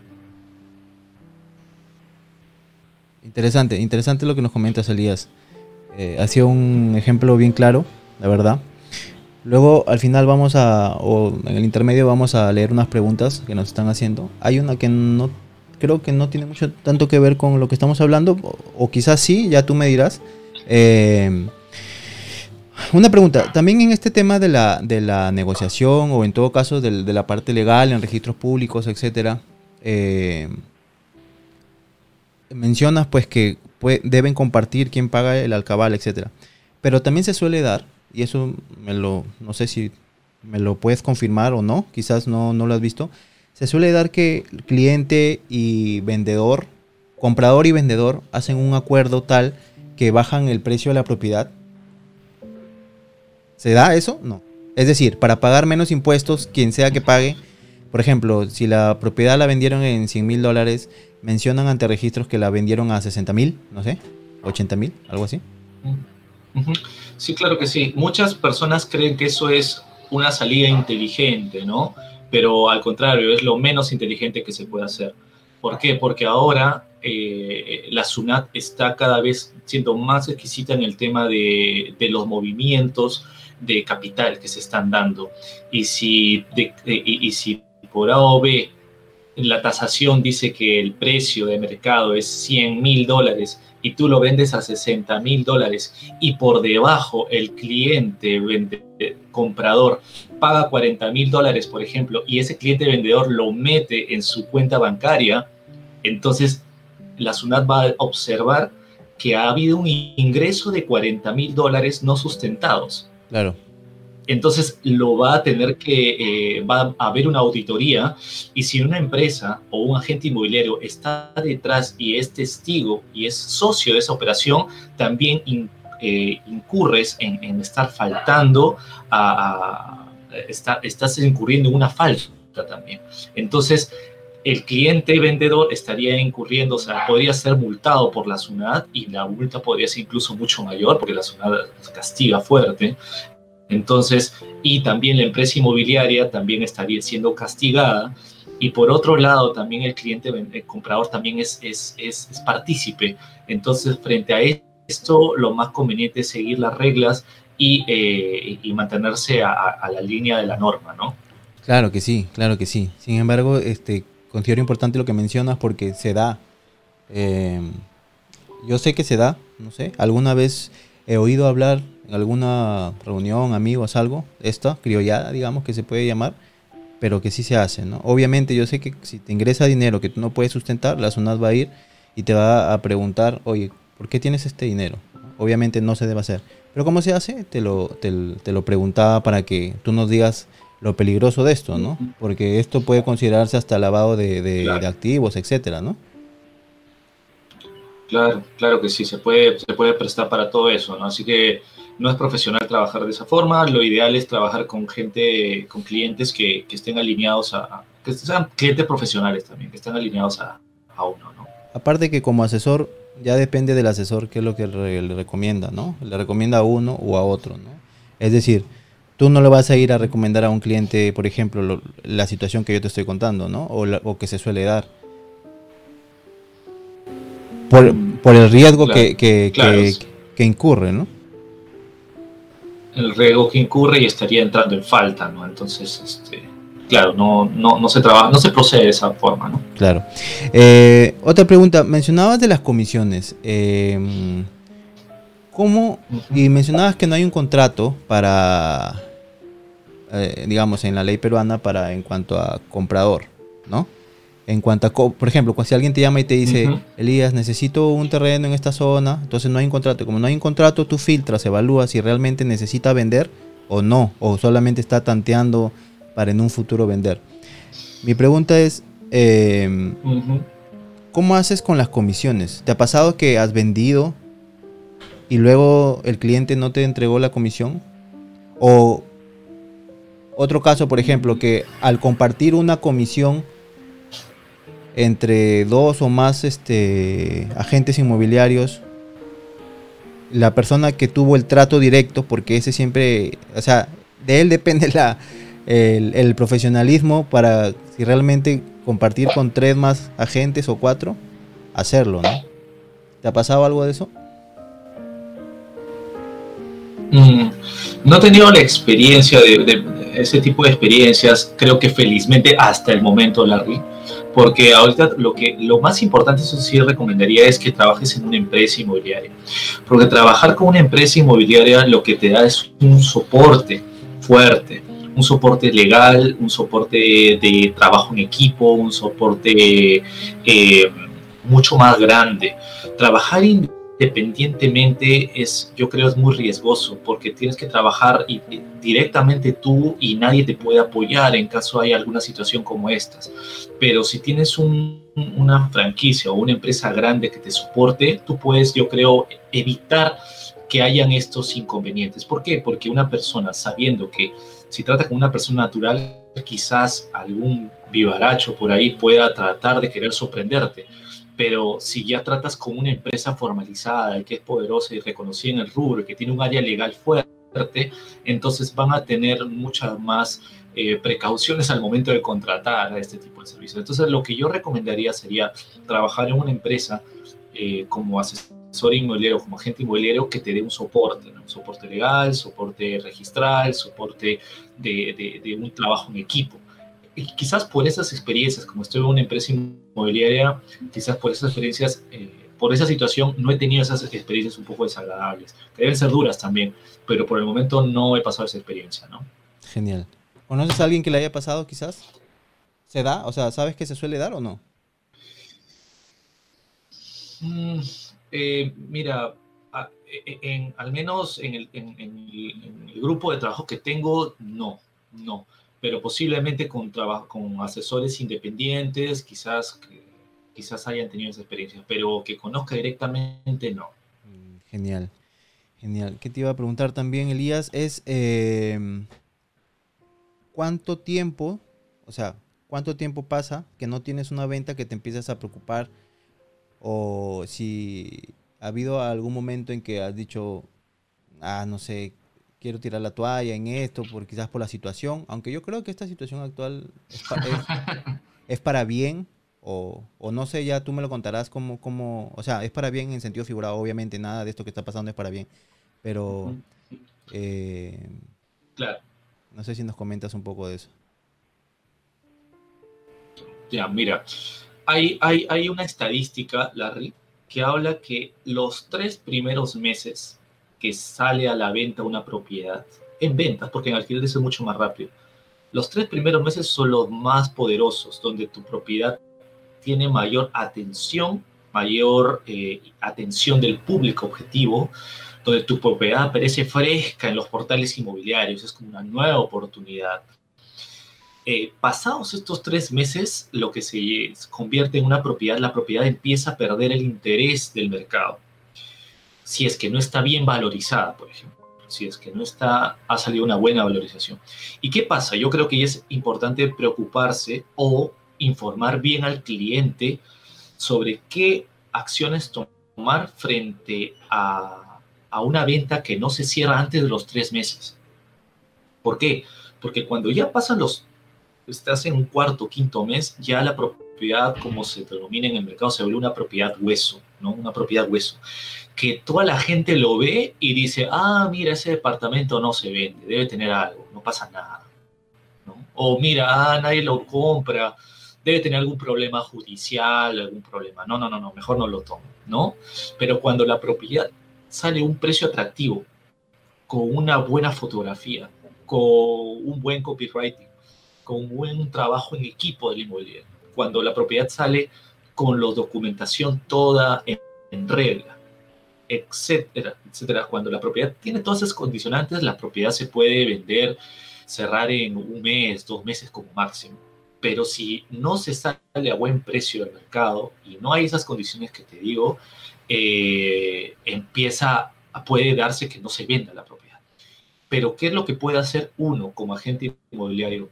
informar, informar, informar a través de valorizaciones e informes constantes a nuestro cliente. ¿Por qué?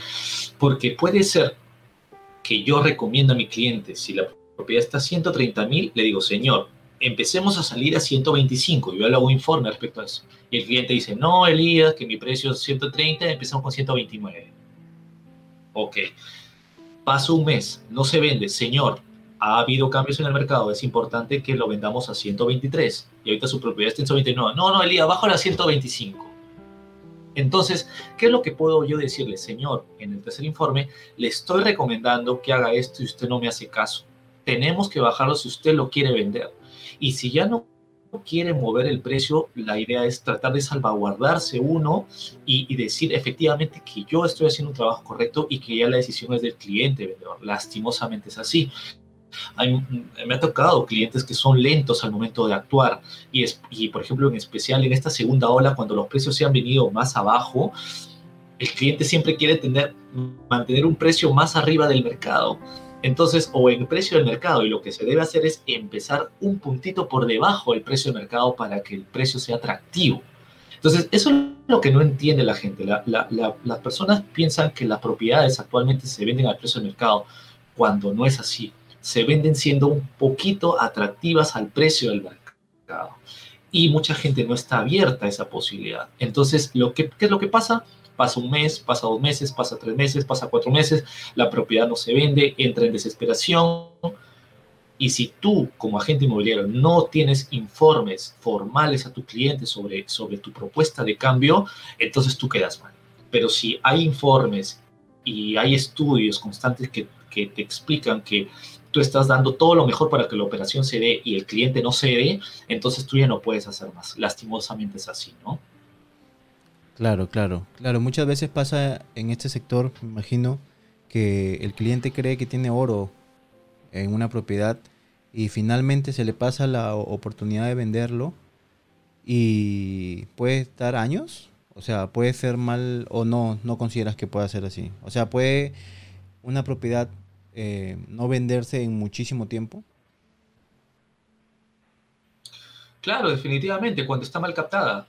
Eh, cuando está mal captada, captas una propiedad con un, con un cliente que no necesita, no tiene el verdadero interés de vender.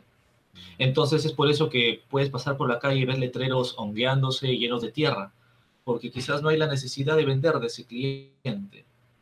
Y eso habla muy mal del agente inmobiliario, porque no captó un cliente adecuado y su publicidad le da mala, mala imagen, porque dicen, oye, él ha captado, mira, y no lo vende, entonces está meses, un año y no lo vende, entonces qué mal de ese chico, qué mal esa, esa chica, ¿no? Que, que ha captado. Entonces yo creo que es importante saber con qué clientes trabajar. Y si hay, si, si en el proceso del, del, me ha tocado también que en el proceso, si yo capto bien una propiedad al precio y negocio algo, y al final, tras el transcurso de los meses, la clienta se cierra y dice, no, ya no quiero aceptar los términos, entonces también me ha pasado eso, entonces no, no hay, este, no, no estamos caminando en la misma dirección. Le digo, con, mire señora, si usted necesita venderlo, tenemos que hacer esto, pero si no vamos a trabajar en equipo, no lo vamos a poder lograr y yo voy a quedar mal. Entonces, prefiero eh, cuando usted en otro escenario esté totalmente decidida para la venta, hacer una nueva valorización y con gusto la apoyo. Pero ahorita no podemos llegar a ese plazo. Entonces, no hay nada de malo en decir no, porque el mercado es tan amplio que hay muchísimas y muchísimas de posibilidades. Tú abres el portal de Urbanio de dónde vivir la semana pasada y lo comparas con el de, de, esta fin de semana y hay nuevas propiedades saliendo al mercado. Es decir, es un mercado que se renueva todo el tiempo. Hay gente siempre que necesita alquilar, vender, alquilar, vender, se mueven. Sales a la calle y ves gente en los camiones de mudanza. Entonces, es un mercado que se renueva constantemente. Entonces, tratar de, de apegarse a una propiedad, tratando de venderla cuando el cliente no está abierto a esa posibilidad, no es saludable porque es un desgaste mental, como tú dices también, es un desgaste de ansiedad, es un desgaste de tiempo y a las finales no es producente para, para la imagen de un agente, de, lo que quieres lograr, ¿no? de la imagen que quieres tener. ¿no? Claro, claro. Eh, te quería hacer una consulta también acerca de esto, este trabajo como agente inmobiliario. Es un trabajo que se logra, o digamos, o se ejecuta bien haciéndolo a tiempo completo o se puede hacer en paralelo a otras funciones para alguien que quiera tomarlo como un trabajo uh -huh. paralelo o no se puede hacer? Yo creo que sí, yo creo que sí. Y como hablábamos en un comienzo, ¿no, Larry? Lo, lo necesario en estos, en estos tiempos es un poquito diversificar, ¿no? Eh, yo creo que ya cuando llegas a tener una solvencia necesaria para dedicarte en algún negocio que te resuelva, que te resulte más, yo creo que es importante focalizarte. Pero si recién estás empezando y las cosas a veces salen proyectos, a veces no, a veces se cierra alguna operación, a veces no, yo creo que lo más ideal es diversificar un poquito. Y para eso se puede hacer trabajo a, a, medio tiempo. Por ejemplo, yo en las llamadas que te decía Larry, yo trabajo promedio dos horas a tres horas diarias en temas de llamadas, solamente llamadas. Okay. Y el, el resto de, del horario, por ejemplo, yo lo hago llamadas en la tarde, de 2 a 4, por ejemplo. Y de 4 hasta 7 de la noche, lo que yo hago es eh, trabajar mis propiedades. Eh, programo mis visitas, programo este, quizás contactarme con otros clientes, otros asesores inmobiliarios para poder promocionar mi propiedad también. Le digo que estoy compartiendo, que lo tengan en cartera, es decir, mover, mover, mover todo en medio tiempo. Y en la mañana lo que me dedico es arquitectura, es decir, me levanto temprano, desarrollo arquitectura, descanso un break y en la tarde desarrollo todo inmobiliario. Entonces, el tema de arquitectura también puede ser que salga un proyecto, demore en otro, el tema de inmobiliaria también de una operación, demore un poquito, entonces me mantengo, trato de mantenerme ocupado en, en, dos opciones, porque estar a veces enfocado solamente en algo también eh, te, te, te, genera ansiedad, porque a veces las cosas no se dan al ritmo que uno espera. Entonces, yo he pasado la experiencia de solamente dedicarme a arquitectura y esperar a que te hagan la transferencia, la ONU, que te aprueben el proyecto y esto, estar solamente pendiente de esto es bien, es, es, es, es eh, causa ansiedad, al menos en lo personal. Entonces, manteniendo quizás dos formas de trabajo independientes que permitan proyectos en paralelo, creo que me, me, aumenta, me da más tranquilidad también y me permite trabajar sin ningún problema, ¿no? Entonces, de que se pueda hacer part-time, sí se puede hacer part-time. Entonces, es alguna opción también para alguien que esté emprendiendo por un rubro y necesite ver otra opción también, yo creo que es ideal. También es, es una buena opción. Claro, genial, genial. Eh, en cuanto a ingresos, Elías, ¿cuánto puedes llegar a ganar? ¿Cómo, cómo uh, La verdad, cuanto más captes. No hay un monto fijo, digamos. Uh -huh. No hay un monto fijo, tú te lo pones Claro. eh, y vas analizando tus metas. O sea, ¿tú crees que, Porque, que depende ejemplo- 100% de la gente? Del agente, me refiero, del agente. Sí. Sí, yo creo que depende muchísimo de la gente, pero también depende de otros factores. Eh, yo creo que necesitas estar justamente en una red que te permita crecer constantemente, por- porque no es que lleves el curso y adicionalmente muere ahí la capacitación y ahora te pones a producir. Yo creo que las capacitaciones deben ser constantes y necesitas estar en un lugar que te permita crecer en experiencias, crecer en conocimiento y te necesite dar el soporte también legal y el soporte anímico también, que es muy importante. Porque te voy a ser sincero, que si tú no te sientes bien, si no te sientes tranquilo, animoso, no vas a poder hacer una buena llamada con ánimo, no vas a tener las ganas de hacerlo. Entonces necesitas est- estar en un contexto eh, favorable, ¿no? Eh, que, que- que germine bien, ¿no? Para poder eh, eh, seguir en el camino, porque es, es duro, es duro, o sea, es duro esto. Eh, Por eso es que el mercado inmobiliario, las empresas inmobiliarias están abiertas a recibir gente, pero no todos la siguen, no todos siguen, muchos desisten porque es un camino arduo. Entonces necesitas justamente gente que esté en, tu misma energía, que te ayude a crecer, gente que comparta, que sea abundante, que te, que te respete, que te valore y que te, y que te haga crecer más, porque esa es, yo creo, la clave que te permite seguir con todo y tener producción, ¿no? tener resultados. ¿no? Bien, genial. Eh, te quería preguntar también en esta conversación, que ya vamos entrando a la recta final, eh, los pros y contras. Perdón, claro, sí, los pros y contras eh, en cuanto a ser agente inmobiliario. ¿Le encuentras contras? ¿Todos son pro? Claro, mira, esto, es, esto no es para una persona que busca estabilidad en cuestiones de sueldo. Es muy inestable. O sea, puedes tener la mayor cantidad. eh, si, tú, si tú necesitas estabilidad y cubrir unos gastos fijos, que tienes una carga, por ejemplo, familiar o deudas, etcétera, y necesitas cumplir con obligaciones todo el tiempo, durante, por ejemplo, un par de un año, más de un año, y estás con las justas, yo te recomendaría buscar mejor algo fijo. Yo creo que esto no es para, para alguien que entra desesperado, ¿no? Porque necesitas la tranquilidad para dejar que las cosas fluyan y, florezcan, porque si entras eh, sumamente desesperado, el cliente nota eso, nota esa desesperación por cerrar, por cerrar, por estar ahí, y eso es contraproducente. Es hasta Entonces, invasivo. Yo creo que sí, claro que sí, tal cual. Entonces yo creo que eh, si, si me hablas de pros, yo creo que tiene muchísimos pros. Yo, no, yo la verdad no le veo alguna contra. Yo le veo en, en la toma de decidir estar aquí o no, es, es la pro y la contra. ¿Por qué?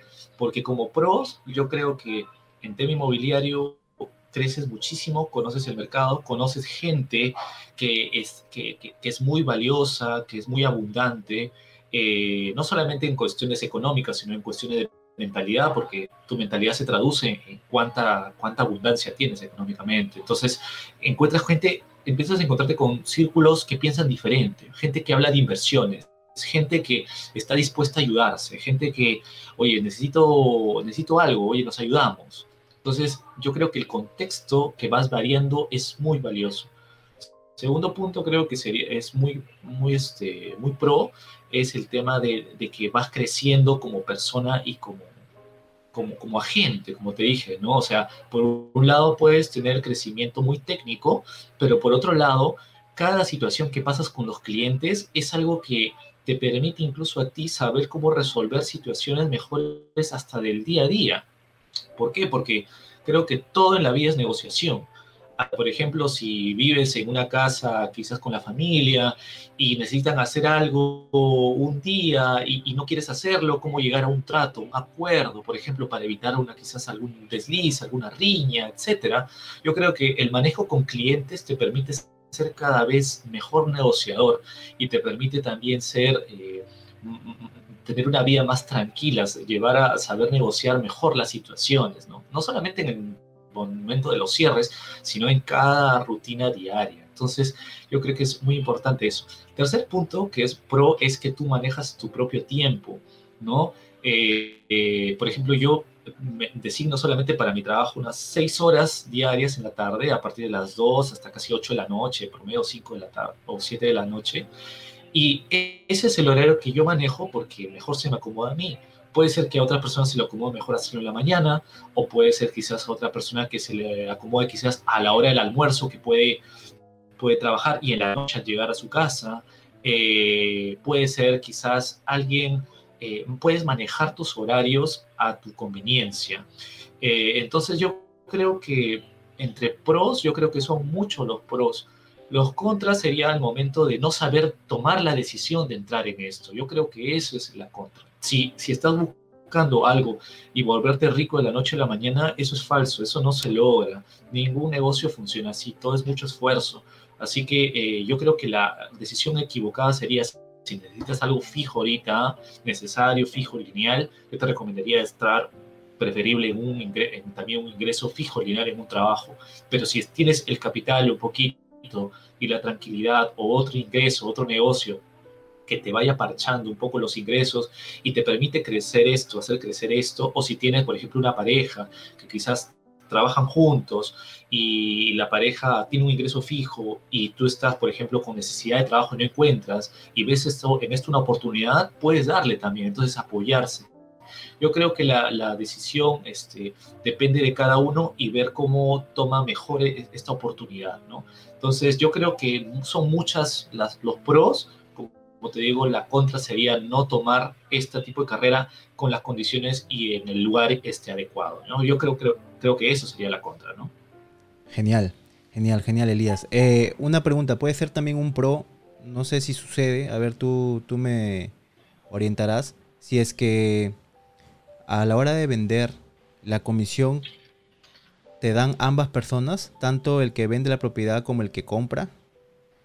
O sea, yo no. Ya, ¿por qué? No, solamente la comisión en este caso es a la persona que tú estás representando. Por ejemplo, en este caso, eh, como te dije, yo represento a clientes que se encuentran en necesidad de vender o alquilar. Y como hacen un contrato conmigo y con la inmobiliaria, entonces al término de, de la resolución cuando él ya se pacta la firma, etcétera, el contrato, cuando se termina la operación, ellos recién me dan la comisión. Entonces, así funciona, porque trabajo como representación.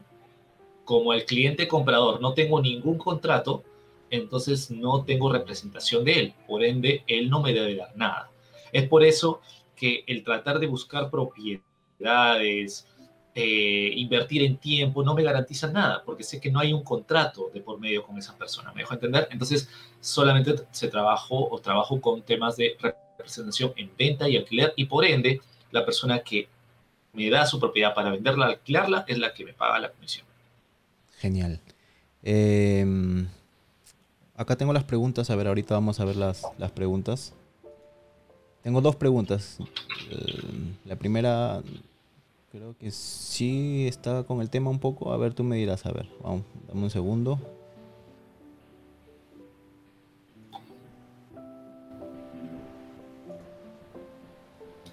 Ya, la primera pregunta es de Jorge Mendoza Caloretti. Jorge Mendoza, gracias por seguirnos. Em, nos enviado un mensaje al inbox. Jorge, si lo hemos leído. Disculpa que no te hayamos podido contestar. Me acuerdo de tu apellido. No sé si eres tú, pero sí me acuerdo de tu apellido. Eh, no te hemos podido contestar porque hemos estado haciendo un montón de cosas. Eh, así que la primera pregunta que quizás tiene algo que ver es eh, el ratio de construcción a todo costo para un multifamiliar de 5 pisos más, ascensor con acabados de primera. ¿Cuánto puede salir ese ratio? Yo creo que la pregunta no es el ratio de construcción, sino cuánto es el, el ratio más bien para comprar.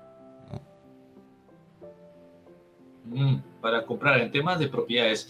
El mercado inmobiliario, muchas gracias Jorge por tu, por tu pregunta.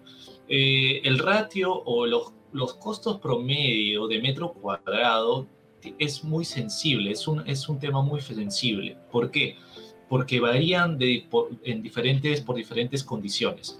¿Cómo podemos sacar cuánto cuesta el metro cuadrado, por ejemplo, o cómo podemos saber si un departamento que se vende, por ejemplo, en Jesús María está en precio adecuado?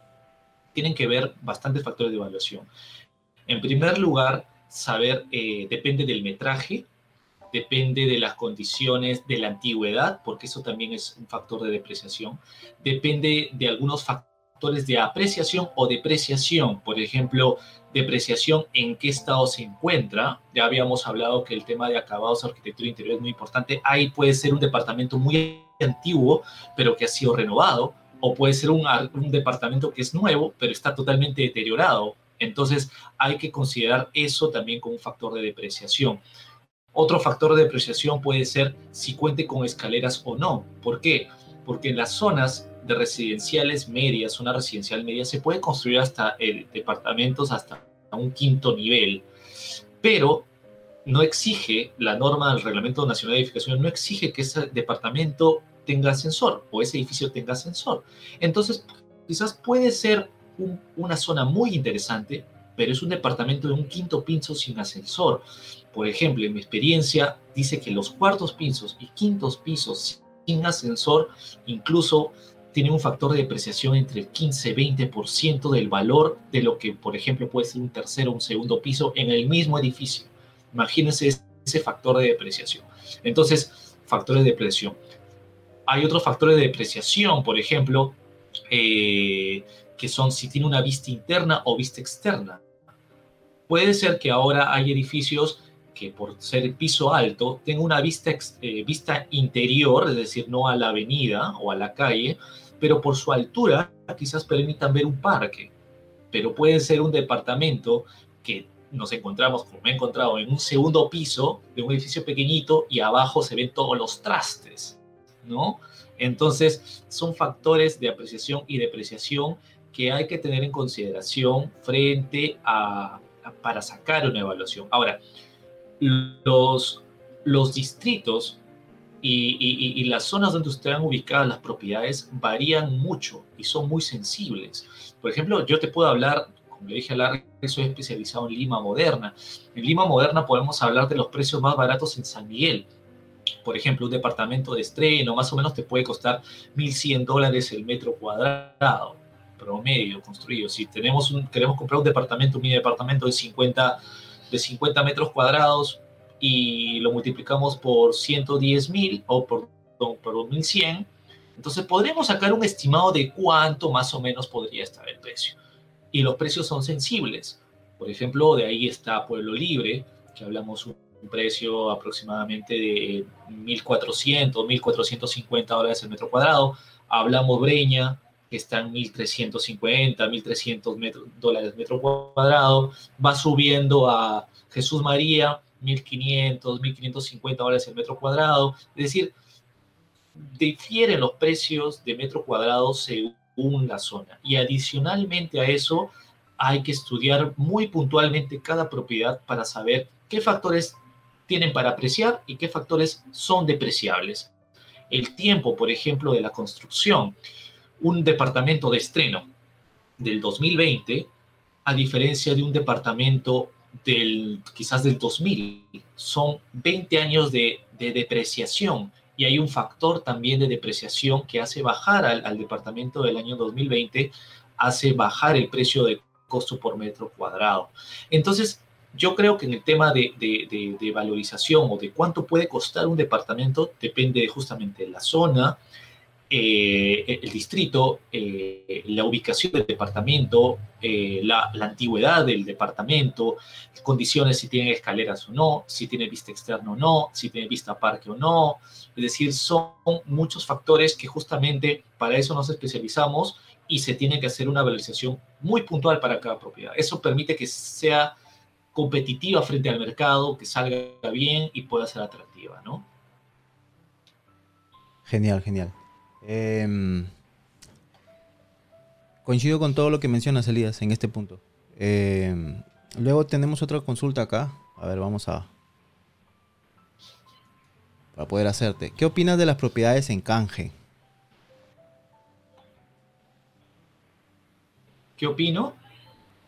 Que puede ser una buena opción si ambas partes están de acuerdo y si ambas eh, opciones también están bien valorizadas. ¿no?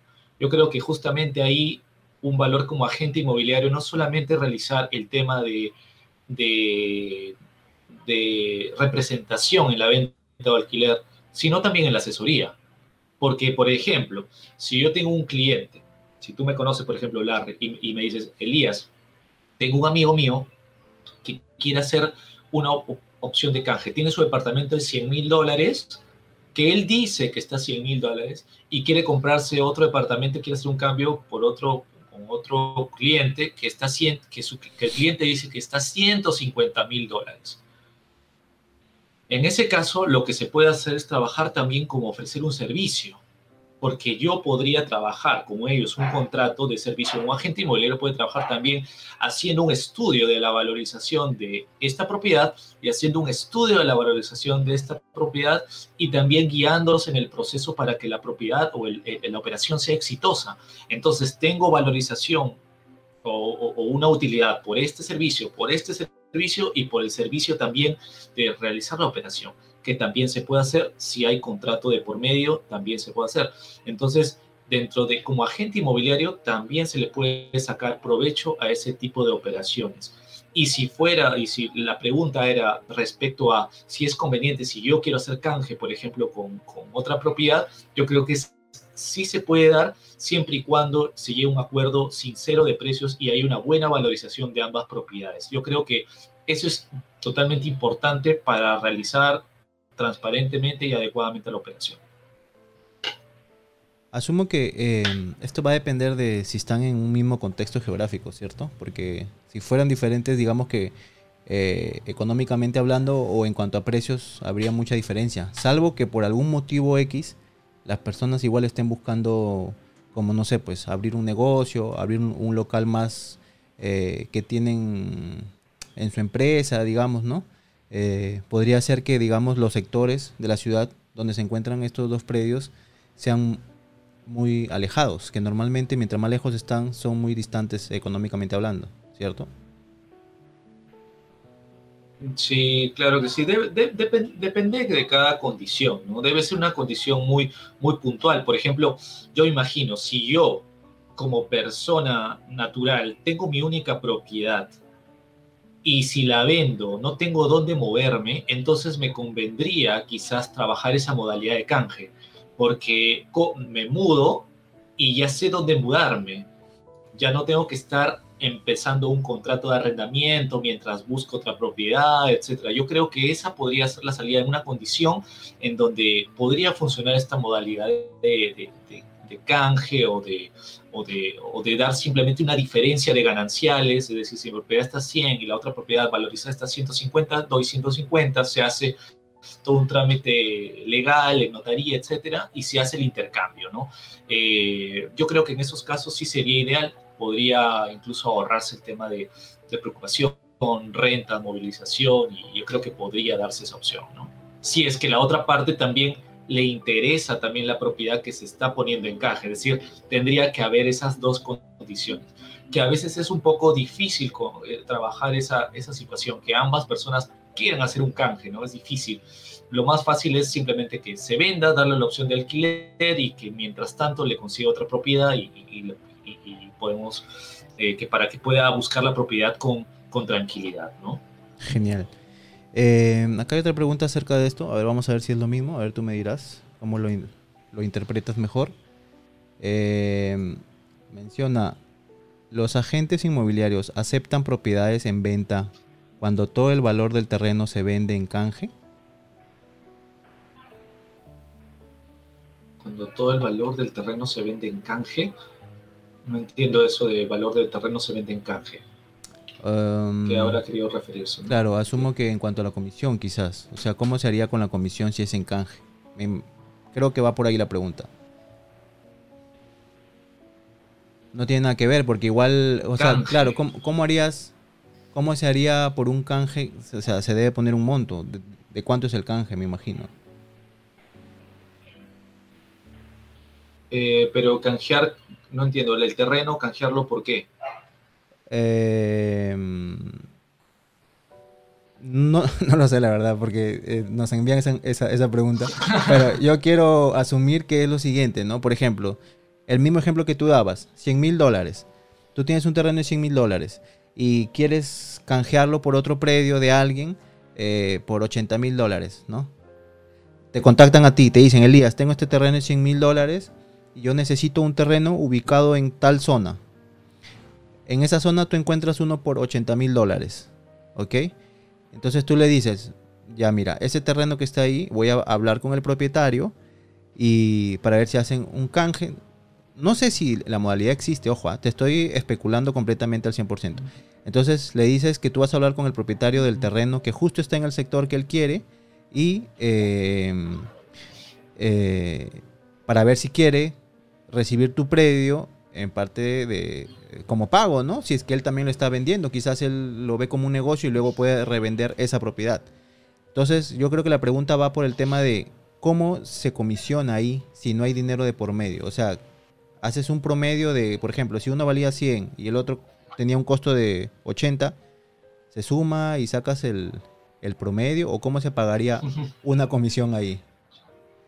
Yo, yo, yo creo que en ese caso ya sería como una, como una asesoría en el servicio, ¿no? No sé si se podría en ese caso comisionar por, por ese canje, ¿no? O sea, en, cuestiones de ah, proporción del terreno. Yo creo que es un tema de, de, conocimiento y demanda y de tiempo lo que tomaría. Entonces yo creo que, yo creo que podría eh, encasillarse o ponerse en el tema de asesoría, como te dije. O sea, un agente inmobiliario no solamente, eh, no solamente se encarga de, de, promocionar o de, trabajar en, en cuestiones de representación, sino también asesorías.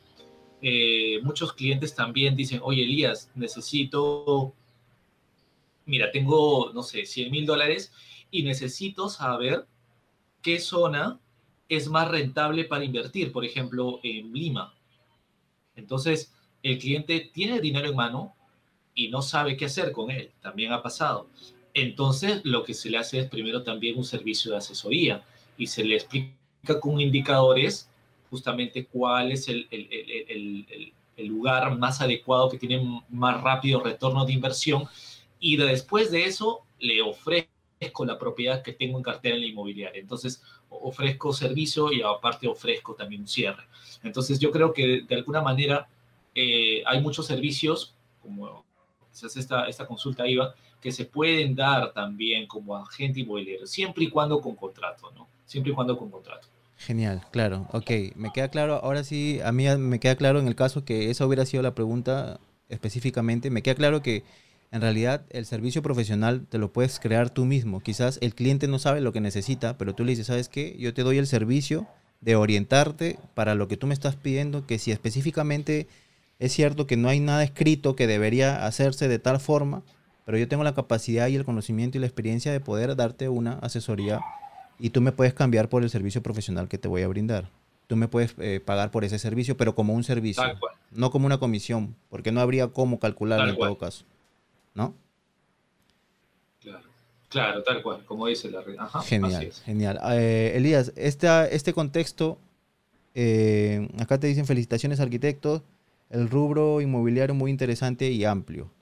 Te mandan saludos a ti, Elías. Este, eh, te comentaba, en esta, en, esta pandemia, en este problema sanitario que estamos todos viviendo, eh, ¿cómo ha ido el rubro inmobiliario? Mira, es un tiempo de oportunidades. Eh, en, la primera, en la primera ola, cuando se empezaron a cerrar todos los, el mercado, porque incluso estaban cerradas las notarías, recuerdo cuando fue el año pasado, en marzo, se cerraron las notarías, los bancos no funcionaban, es decir, pasamos etapas muy duras en el rubro inmobiliario. Eh, sin embargo, mira cómo estamos ahora, o sea, a pesar de que hayan crisis y a pesar de que hayan dificultades, el rubro inmobiliario siempre es el más sólido de todos, el más sólido de todos. Los ladrillos, por eso yo creo que la mejor inversión que uno puede hacer es en tierra y en ladrillos. Tú bien lo sabes, Larry, ¿no? Entonces, en vez de invertir en algo que es volátil, mejor invierto en ladrillos. ¿Por qué? porque con el tiempo la historia ha demostrado que siempre se va a necesitar un techo. Ahora, ¿cómo ha golpeado esto en el, en el tema inmobiliario? Ha, ha habido un descenso en el valor de, de, las propiedades, en especial a partir de la segunda ola. Eh, en la primera ola, como te dije, que se cerraron todos los canales que nosotros, que, que nosotros necesitamos para operar. Nosotros necesitamos para operar notarías, eh, el tema de los bancos, y necesitamos trabajar con municipalidades. Si cualquiera de esos tres está cerrado, nosotros no podemos avanzar, porque para municipalidades necesitamos pagar los impuestos. En el tema de notaría necesitamos cerrar, eh, necesitamos cerrar la operación o la firma. Y en el tema del banco necesitamos generar los préstamos. Entonces, si cualquiera de esos tres factores no está operativo, no se puede avanzar. Sin embargo, a pesar de eso, se empezaron a, activar las formas de trabajo remoto, mediante SIT, etcétera, lo que, es, lo que nos ha permitido empezar a repuntar al final del año, de, a mitades del año pasado. ¿no? Ahora, respecto a los precios, en lo que puedo decir de mi especialización en Lima Moderna, puedo decir que los precios desde que hubo el boom inmobiliario, que fue en el 2008, hasta el 2014, hubo una subida de plusvalía, una, alza de precios tremenda en lo que es Lima moderna. Pero debido a las condiciones económicas que hemos venido viviendo y un poco ya se ha frenado el desarrollo, hemos vivido como una meseta desde el año 2014 hasta el año 2020 promedio el día, eh, eh, en el año pasado. Cuando nosotros vemos una tendencia de meseta, significa que ya ha llegado a su punto máximo y significa que va a haber personas dispuestas a tratar de vender con la necesidad de vender debajo de este precio máximo y eso va a hacer que el precio un poquito vaya disminuyendo. El año pasado se, especulaba que el precio iba a bajar de las propiedades 12%, 15%. El año pasado no fue así. Se trató de mantener, es decir, clientes en Lima Moderna con cierta solvencia trataron de mantener el precio de las propiedades al mismo precio de venta desde hace unos años atrás. Se resolvió la primera ola, volvió la actividad, la gente empezó un poquito a tener más esperanza. ¿Y qué pasó, Larry? Vino la segunda ola. Claro. Y con esta segunda ola, puedo decir que la gente ya entró un poquito en más ya desesperación un poquito, ¿no? Al menos en esta segunda ola que hubo habría que hacer una valorización de cómo está, quizás ha retomado un poquito el ánimo de nuevo, porque ahorita, como somos tiempos tan erráticos, el precio de las propiedades está fluctuando bastante. Entonces, ¿qué ha pasado con la segunda ola? Propiedades que teníamos negociación máximo factor de 10, ahora propiedades veo que están debajo del mercado, precio del mercado 12, 15%, que veo recontra atractivo para alguien que tiene capital para invertir. Y otro punto, los bancos están que se pelean y se matan por ellos por tasas preferenciales. Entonces, si yo tengo ingresos, sé que las propiedades están ya clientes aflojando y tirándose un poco para abajo, y sé que el banco me da una tasa hasta ahorita, por ejemplo, tengo la última experiencia, un cliente Prime en Interbank, 5% le han dado de tasa. Entonces, imagínate, precio bajo, tasa baja, a lo largo de 20 años y sabemos que la, la, pandemia quizás próximo año ya vamos a estar mejor, los próximos años. Entonces yo creo que es un momento de oportunidad importantísimo para compra, para compra ahorita. Eh, porque los precios, como te digo, están bajos y las tasas están bajas. Y esto tiene la, la, la a, más o menos mediano plazo, de acá al próximo año, puede ser que las condiciones mejoren. Entonces, si hay clientes interesados en invertir, yo creo que es una excelente oportunidad este momento, ¿no? Claro, eso se debe en parte em, a toda la situación, pues, ¿no? Hay gente que está resolviendo algunos problemas, quizás de salud también, y hay muchísimos... Eh, cuando tú vas por las calles, por alguna digamos, avenida o calle conocido, muchísimos letreros, se alquila, se vende, se vende, se vende, se alquila, se alquila. Eh, puede deberse, no, no puede deberse, se debe a todo el problema que estamos viviendo, ¿no? La gente, claro, es, es una oportunidad de compra, e, efectivamente es una buena, y yo sé que los inversionistas, eh, es un momento quizás bueno para ellos, como tú dices, ¿no? Pero se debe a esto, digamos que no, no es malo tampoco, o sea, hay que aprovechar las oportunidades, ¿no?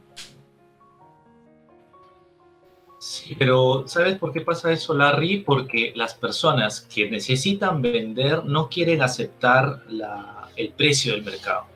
Cuando una propiedad puede, podemos estar en un mercado alcista o un mercado bajista, pero las propiedades solamente se cierran si son, están en un precio adecuado y atractivo del mercado. Entonces, si yo sé que he comprado, por ejemplo, mi propiedad en 100 mil dólares en Pueblo Libre, en el 2014, cuando hubo la meseta, y ahorita me encuentro con la necesidad urgente de vender porque, no sé, invertí en un negocio, no me ha ido bien, estoy en una deuda tremenda y tengo un hijo que mantener y me está saliendo carísimo y mi esposa no tiene ingreso y me veo en la necesidad de vender, entonces sé que debo estar en pérdida, por ejemplo. Sé, tengo que tomarlo fríamente porque si la propiedad la compré en 100 en el 2014 y la propiedad no ha subido de precio y ahorita todavía está en la bajada, entonces tiene el cliente que tener eh, la frialdad de aceptar que si sigue esta condición pueda bajar aún más. Entonces tiene que tomar acción rápida y entrar con un buen precio de mercado. Pero si quiero venderlo como precio desde el año pasado, sabiendo que los precios están así cada vez yéndose más a lo bajo, lo único que voy a hacer es perder más tiempo y más tiempo y más tiempo y eso va a significar más pérdida para mí porque tengo una deuda quizás que resolver o tengo un gasto fijo que pagar. Entonces, yo creo que en cualquier escenario o en un escenario alcista de de, de inversiones o un escenario bajista, la única opción que se pueda vender una propiedad es cuando hay una verdadera necesidad de venta y cuando el cliente se deje guiar por profesionales que den un análisis adecuado de la situación y salgan con un precio atractivo del, mercado. Es la única opción, ¿no? Porque si no, vamos a seguir viendo esos, como tú dices, ¿no? Letreros abandonados que no se pueden cerrar las operaciones, ¿no? Claro, hay una pregunta también, Elías. Nos dicen, ¿es verdad que en el último año y medio se venden más departamentos entre 40 y 60 metros cuadrados? Mm, qué, buena, qué buena pregunta. Eh, cada vez la tendencia, la tendencia es a tener eh, más departamentos más reducidos. Ya en Latinoamérica vemos, por ejemplo, en países como Colombia, que departamentos se venden por 37 metros cuadrados, etcétera. Pero es una tendencia, claro, que está guiada porque ahora hay menos intención de tener hijos, por ejemplo, más intención de trabajar como pareja, vivir como pareja jóvenes, a veces con mascota, o vivir como independientes, ¿no? Entonces la tendencia es que vemos público joven que necesita mudarse, trabaja desde casa y no necesita estar movilizándose todo el tiempo. Entonces necesita solamente un espacio para independizarse y trabajar tranquilos, ¿no? Entonces la tendencia sí es, es, es, importante que sepamos que cada vez se están construyendo más departamentos pequeños, hay más demanda, pero eh, hay, un punto importante también. Las propiedades que sean de mayor metraje cada vez van a ser más eh, escasas. Y propiedades, por ejemplo, de hace 10 años, que hablamos de departamentos en Jesús María de 90, 100 metros cuadrados, hablamos que en la actualidad por temas de pandemia, la gente demanda este tipo de propiedades y muchas propiedades eh, que se encuentran eh, de estreno no tienen este metraje porque se han construido con precios de terreno del año pasado, por ejemplo, de hace dos años que el terreno estaba carísimo. Entonces, sabiendo eso, por un lado, va a haber mercado para todo. Yo creo que hay mercado para personas que quieran independizarse o para familias que necesitan mayor espacio, puede buscar una propiedad quizás un poquito más antigua o independizarse puede buscar una propiedad de estreno. Entonces, de que hay demanda, sí hay demanda, pero eh, yo creo que toda propiedad siempre hay un cliente ideal para cada propiedad, ¿no? Genial, genial. Elías, nos eh, felicitaciones a ambos por aportar información de valor en el rubro. Te envían unas felicitaciones por ayudarnos en, en este canal a, aportar bastante información. Yo estoy seguro que no es la primera vez que nos vamos a ver. Por aquí. Muchísimas gracias, muchísimas gracias a, Jorge, creo que escribió por ahí, ¿no? Sí, Jorge, Jorge, Mendoza. Eh, te quería... gracias, un, gusto, un gusto apoyar, un gusto dar el conocimiento. Sí, sí, sí. Elías, eh, me estaba olvidando una pregunta importante. No sé cómo vas de tiempo. ¿Te la puedo hacer todavía? Sí, sí, normal. Ya. Eh, y que quizás es, no sé, a ver, no sé qué tanto está ligado a, bueno, yo sé que sí, porque en algún momento em, he visto que te ofrecen esto. Por ejemplo, hay muchos jóvenes, digamos, que dicen o que desconocen cuál es el proceso, el procedimiento del banco para pedir un préstamo, eh, porque quieren dejar de alquilar, ¿no? Pareja joven, o quizás simplemente un joven que quiere comprarse un departamento porque ya no quiere vivir en la casa de sus padres para independizarse el agente inmobiliario brinda esta asesoría. Yo me imagino que por la misma red de contactos, tú tienes contactos con algunos eh, sectoristas del banco, etcétera, que entre ustedes intercambiarán información y así ambos ayudarán al cliente o a, la persona que quiere asesorarse para comprar. Cuéntame un poco de eso. Claro que sí. Claro que sí, mira, como, como te dije desde un comienzo, Larry, creo que lo más importante es apalancarse en personas a veces que sepan más que uno. Los sectaristas son especializados en eso y nosotros, al menos en la inmobiliaria donde yo trabajo, tenemos sectoristas en diferentes bancos con los que cerramos operaciones. Entonces, cuando un cliente eh, necesita este tipo de asesoría, lo que hacemos es derivarlo directamente con este sectorista, ¿no? Derivarlo directamente. Y ah, te, puedo decir algo en, cierta experiencia, que eh, el procedimiento quizás puede variar dependiendo del nivel también de agilidad de cada sectorista incluso siendo en el mismo banco. Eh, me ha tocado, por ejemplo, que eh, he tenido la experiencia de que a un, cliente, a un mismo cliente, que un banco demore 30 días en aprobarle su crédito y que otro banco en 5 días lo haga. O sea, al mismo cliente. Entonces, ¿de qué depende esto? Eh, depende justamente de encontrar asesores que respondan rápido, eh, porque también eh, eh, esto es importante para una operación inmobiliaria, que se resuelva rápido. Todos tienen que resolverse rápido porque si no el interés también se pierde. Entonces, lo que yo recomendaría sería, si alguien quiere entrar a, un crédito hipotecario o hacer una evaluación, que vea con diferentes bancos, diferentes opciones, porque eso permite también que los bancos aceleren en sus procesos y por otro lado también permiten que las tasas también sean más competitivas porque ahora se pelean por, por, por centésima, ¿no? Por, por algunos puntitos. Entonces, yo creo que eso es importante. Trabajar con alguien de, confianza, eh, eh, alguien con lo que ya haya tenido experiencia alguien antes y adicionalmente filtrar con diferentes opciones para encontrar al asesor que trabaje más rápido y que te deja la tasa más, más adecuada del mercado, ¿no? la operación. Genial. Te siguen enviando felicitaciones por la información que estás compartiendo, Elías, el día de hoy en el canal. Em, vamos a, vamos a, pasar a las últimas tres preguntas. Em, a ver. Eh, consejos para em, compradores y vendedores. Ahorita, en el momento que estamos. Consejos. Bien, en, primer lugar, para un cliente vendedor, o un consejo encontrar la verdadera razón de la venta.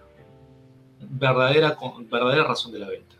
Si no hay una verdadera intención y una verdadera necesidad de la venta, yo prefiero que no hacerla. Quizás para ventas. Quizás si está disponible el local o, o, el, o, el, departamento, preferiría yo recomendaría ahorita ponerle en alquiler, que también asesor para el tema de alquiler. Entonces, mientras mejora la situación, porque estamos en un tiempo un poco inestable, yo recomendaría alquilarlo. Pero si hay la necesidad verdadera de venderlo y necesitar capital y urgencia, venderlo, asesorarse con un agente inmobiliario y hacer una valorización adecuada y salir a un precio atractivo para que salga eh, lo más rápido posible. Eso podría decir para un cliente vendedor. Ahora, para un cliente comprador, lo que tendría que hacer es analizar, eh, yo diría, para un cliente comprador, hay dos tipos de clientes compradores.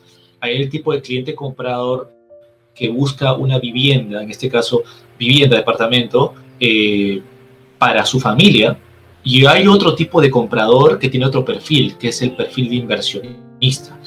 El perfil del inversionista eh, tiene que ver justamente y analizar de, eh, eh, propiedades en departamentos que tengan más rápido retorno de inversión.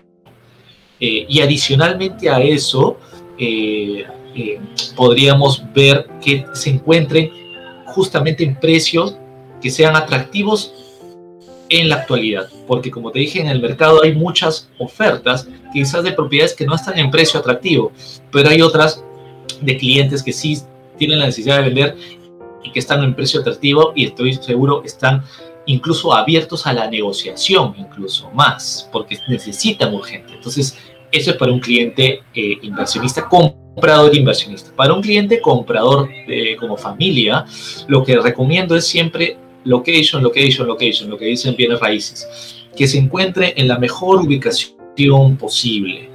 Eh, dígase ubicación cerca a avenidas principales que sean de fácil acceso.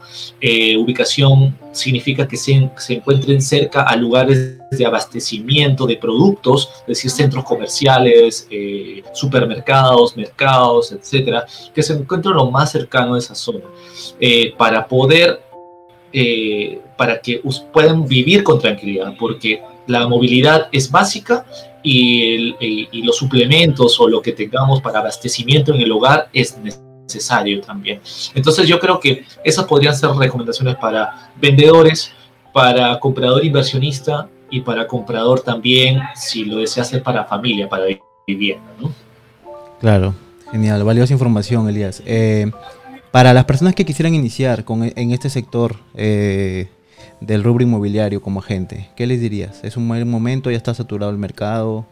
Eh, ¿Un mal momento? No sé. Tus consejos, por favor, hacia profesionales o no, la gente en general que está interesada en esto. Mm, claro que sí. La verdad, Larry, nunca hay el mejor momento para empezar algo. O sea, yo creo que eso todo se fundamenta en, los temores que uno naturalmente puede tener. ¿no? Nunca hay mejor momento para empezar algo, para trabajar algo, para empezar tu marca personal. Siempre habrán situaciones diversas, siempre habrán condiciones diversas o temas económicos, o temas sociales, o temas políticos, o temas salud, de salud, siempre habrán condiciones, pero nunca habrá el momento adecuado. Así que el mejor momento, lo, uno, lo único que puedo decir es el momento que hay. El presente es el único mejor momento. Ahora, lo que puedo decir es que eh, tienes que ver definitivamente si esto es para, para ellos, porque necesita bastante, eh, bastante como te digo, habilidades o, o, valores muy fuertes que, que se necesitan aprender poco a poco, ¿no? Por ejemplo, la resiliencia, el compromiso, eh, el, estar comprometido con tus resultados, el orden, el trabajar en equipo, en, pensar en abundancia. Yo creo que son esos valores que tienes que ser consciente al momento de empezar esto, para poder este, aprender y seguir en el camino. Yo creo que nunca hay mejor momento, el mejor momento es, es siempre el presente. Genial, Elías. Siguen enviando felicitaciones, Manuel. Felicidades a ambos por compartir información. Elías, eh, últimos comentarios tuyos, conclusiones quizás, eh, para que te puedas explayar. Yo luego te daré mi, agradecimiento personal, pero ahorita algún comentario extra, conclusión que quisieras compartir. Claro que sí. No, en primer lugar, agradecerte, Larry, por la oportunidad. Mira, hemos hablado un montón. La verdad, me pareció media hora lo que hemos hablado. Ha estado súper entretenido. Te agradezco a ti por, por tener este, este medio de comunicación que permite cada vez eh, acercarnos más, de relacionarnos más con más profesionales y más gente que podamos. Eh, a la cual podamos dar información de valor. Y nada, yo siempre gustoso en, en apoyarte en lo que que tú, tú necesites y espero toda la información que poco o mucho que hemos podido dar en este, en este pequeño lapso de tiempo haya sido de valor para que más personas puedan sacar provecho de esto y que vean también como el tema de agente inmobiliario como una excelente oportunidad eh, para crecer, no, no, solamente te dije, no económicamente, sino también crecer como persona, crecer en relaciones, crecer eh, en la forma como, como, como nos relacionamos, cómo, este, cómo crecemos. Entonces, yo creo que es muy importante, yo creo que es una salida que la recomiendo. En, lo, personal, me siento muy, muy feliz de, desarrollar esta carrera y, eh, y, a todos los, los, interesados, genial. Nos volveremos colegas seguramente en, en un futuro, ¿no? Genial, Elías. Yo quería agradecerte eh, por compartir esta información con todos nuestros suscriptores y con la red en general, porque tú sabes que video subido a internet, video que se queda para la vida, eh, para siempre y se va a distribuir para las personas que quizás tengan alguna duda con este tema. Agradecerte también por acceder rápidamente a la entrevista, eh, a esta conversación, este podcast y sobre todo, y como habrás podido ver en, el, en, este canal, digamos, siempre bajo el contexto de compartir información valiosa, como la que tú tienes ahorita, que es en el rubro que te desempeñas. Entonces, eres invitado siempre, esta es tu casa, puedes venir cuando quieras. Eh, ¿Dónde te contacta la gente si quiere hacerte alguna consulta? Claro que sí, Larry. Lo pueden encontrar, estoy en temas de redes, eh, en Facebook y en Instagram. Bueno, en Instagram generalmente lo que hago es mostrar eh, lo que voy haciendo al día a día, ¿no? Por ejemplo, si voy a una visita, comparto alguna foto, algún video, por dónde me estoy movilizando, si estoy en notaría también, lo voy mostrando para que vean como que el día a día de lo que uno va haciendo. Me pueden encontrar en Instagram como ecamayo remax, eh, ecamayo remax, así me pueden encontrar, arroba ecamayo remax, con C y con Y de yate. Y en lo que es Facebook me pueden encontrar eh, como Elías Camayo eh, Remax, Elías Camayo Remax, ¿no? También ecamayo también es el, la abreviatura para que cualquier cosita se contacten por ahí. Ahí están mis números telefónicos también. Si necesitan una asesoría, un apoyo. Como bien saben, yo estoy especializado en lo que es Lima Moderna, en representación, pero si necesitan otra propiedad también, algún apoyo, yo, yo tengo en mi, en mi staff, en mi equipo de trabajo también gente especializada en diferentes otras zonas. Entonces, con gusto poder apoyarlo. Genial, Elías. Bueno, por mi parte, yo voy a despedir este en vivo. Ya nos quedaremos por interno nosotros. Voy a hacer una pequeña despedida para todas las personas que están viendo o que vean más adelante por diferido este video. Muchas gracias por ver este video. Ha sido Elías Camayo el día de hoy con nosotros, hablando exactamente dos horas y media de lo que es el rubro inmobiliario y eh, en su experiencia de agente inmobiliario.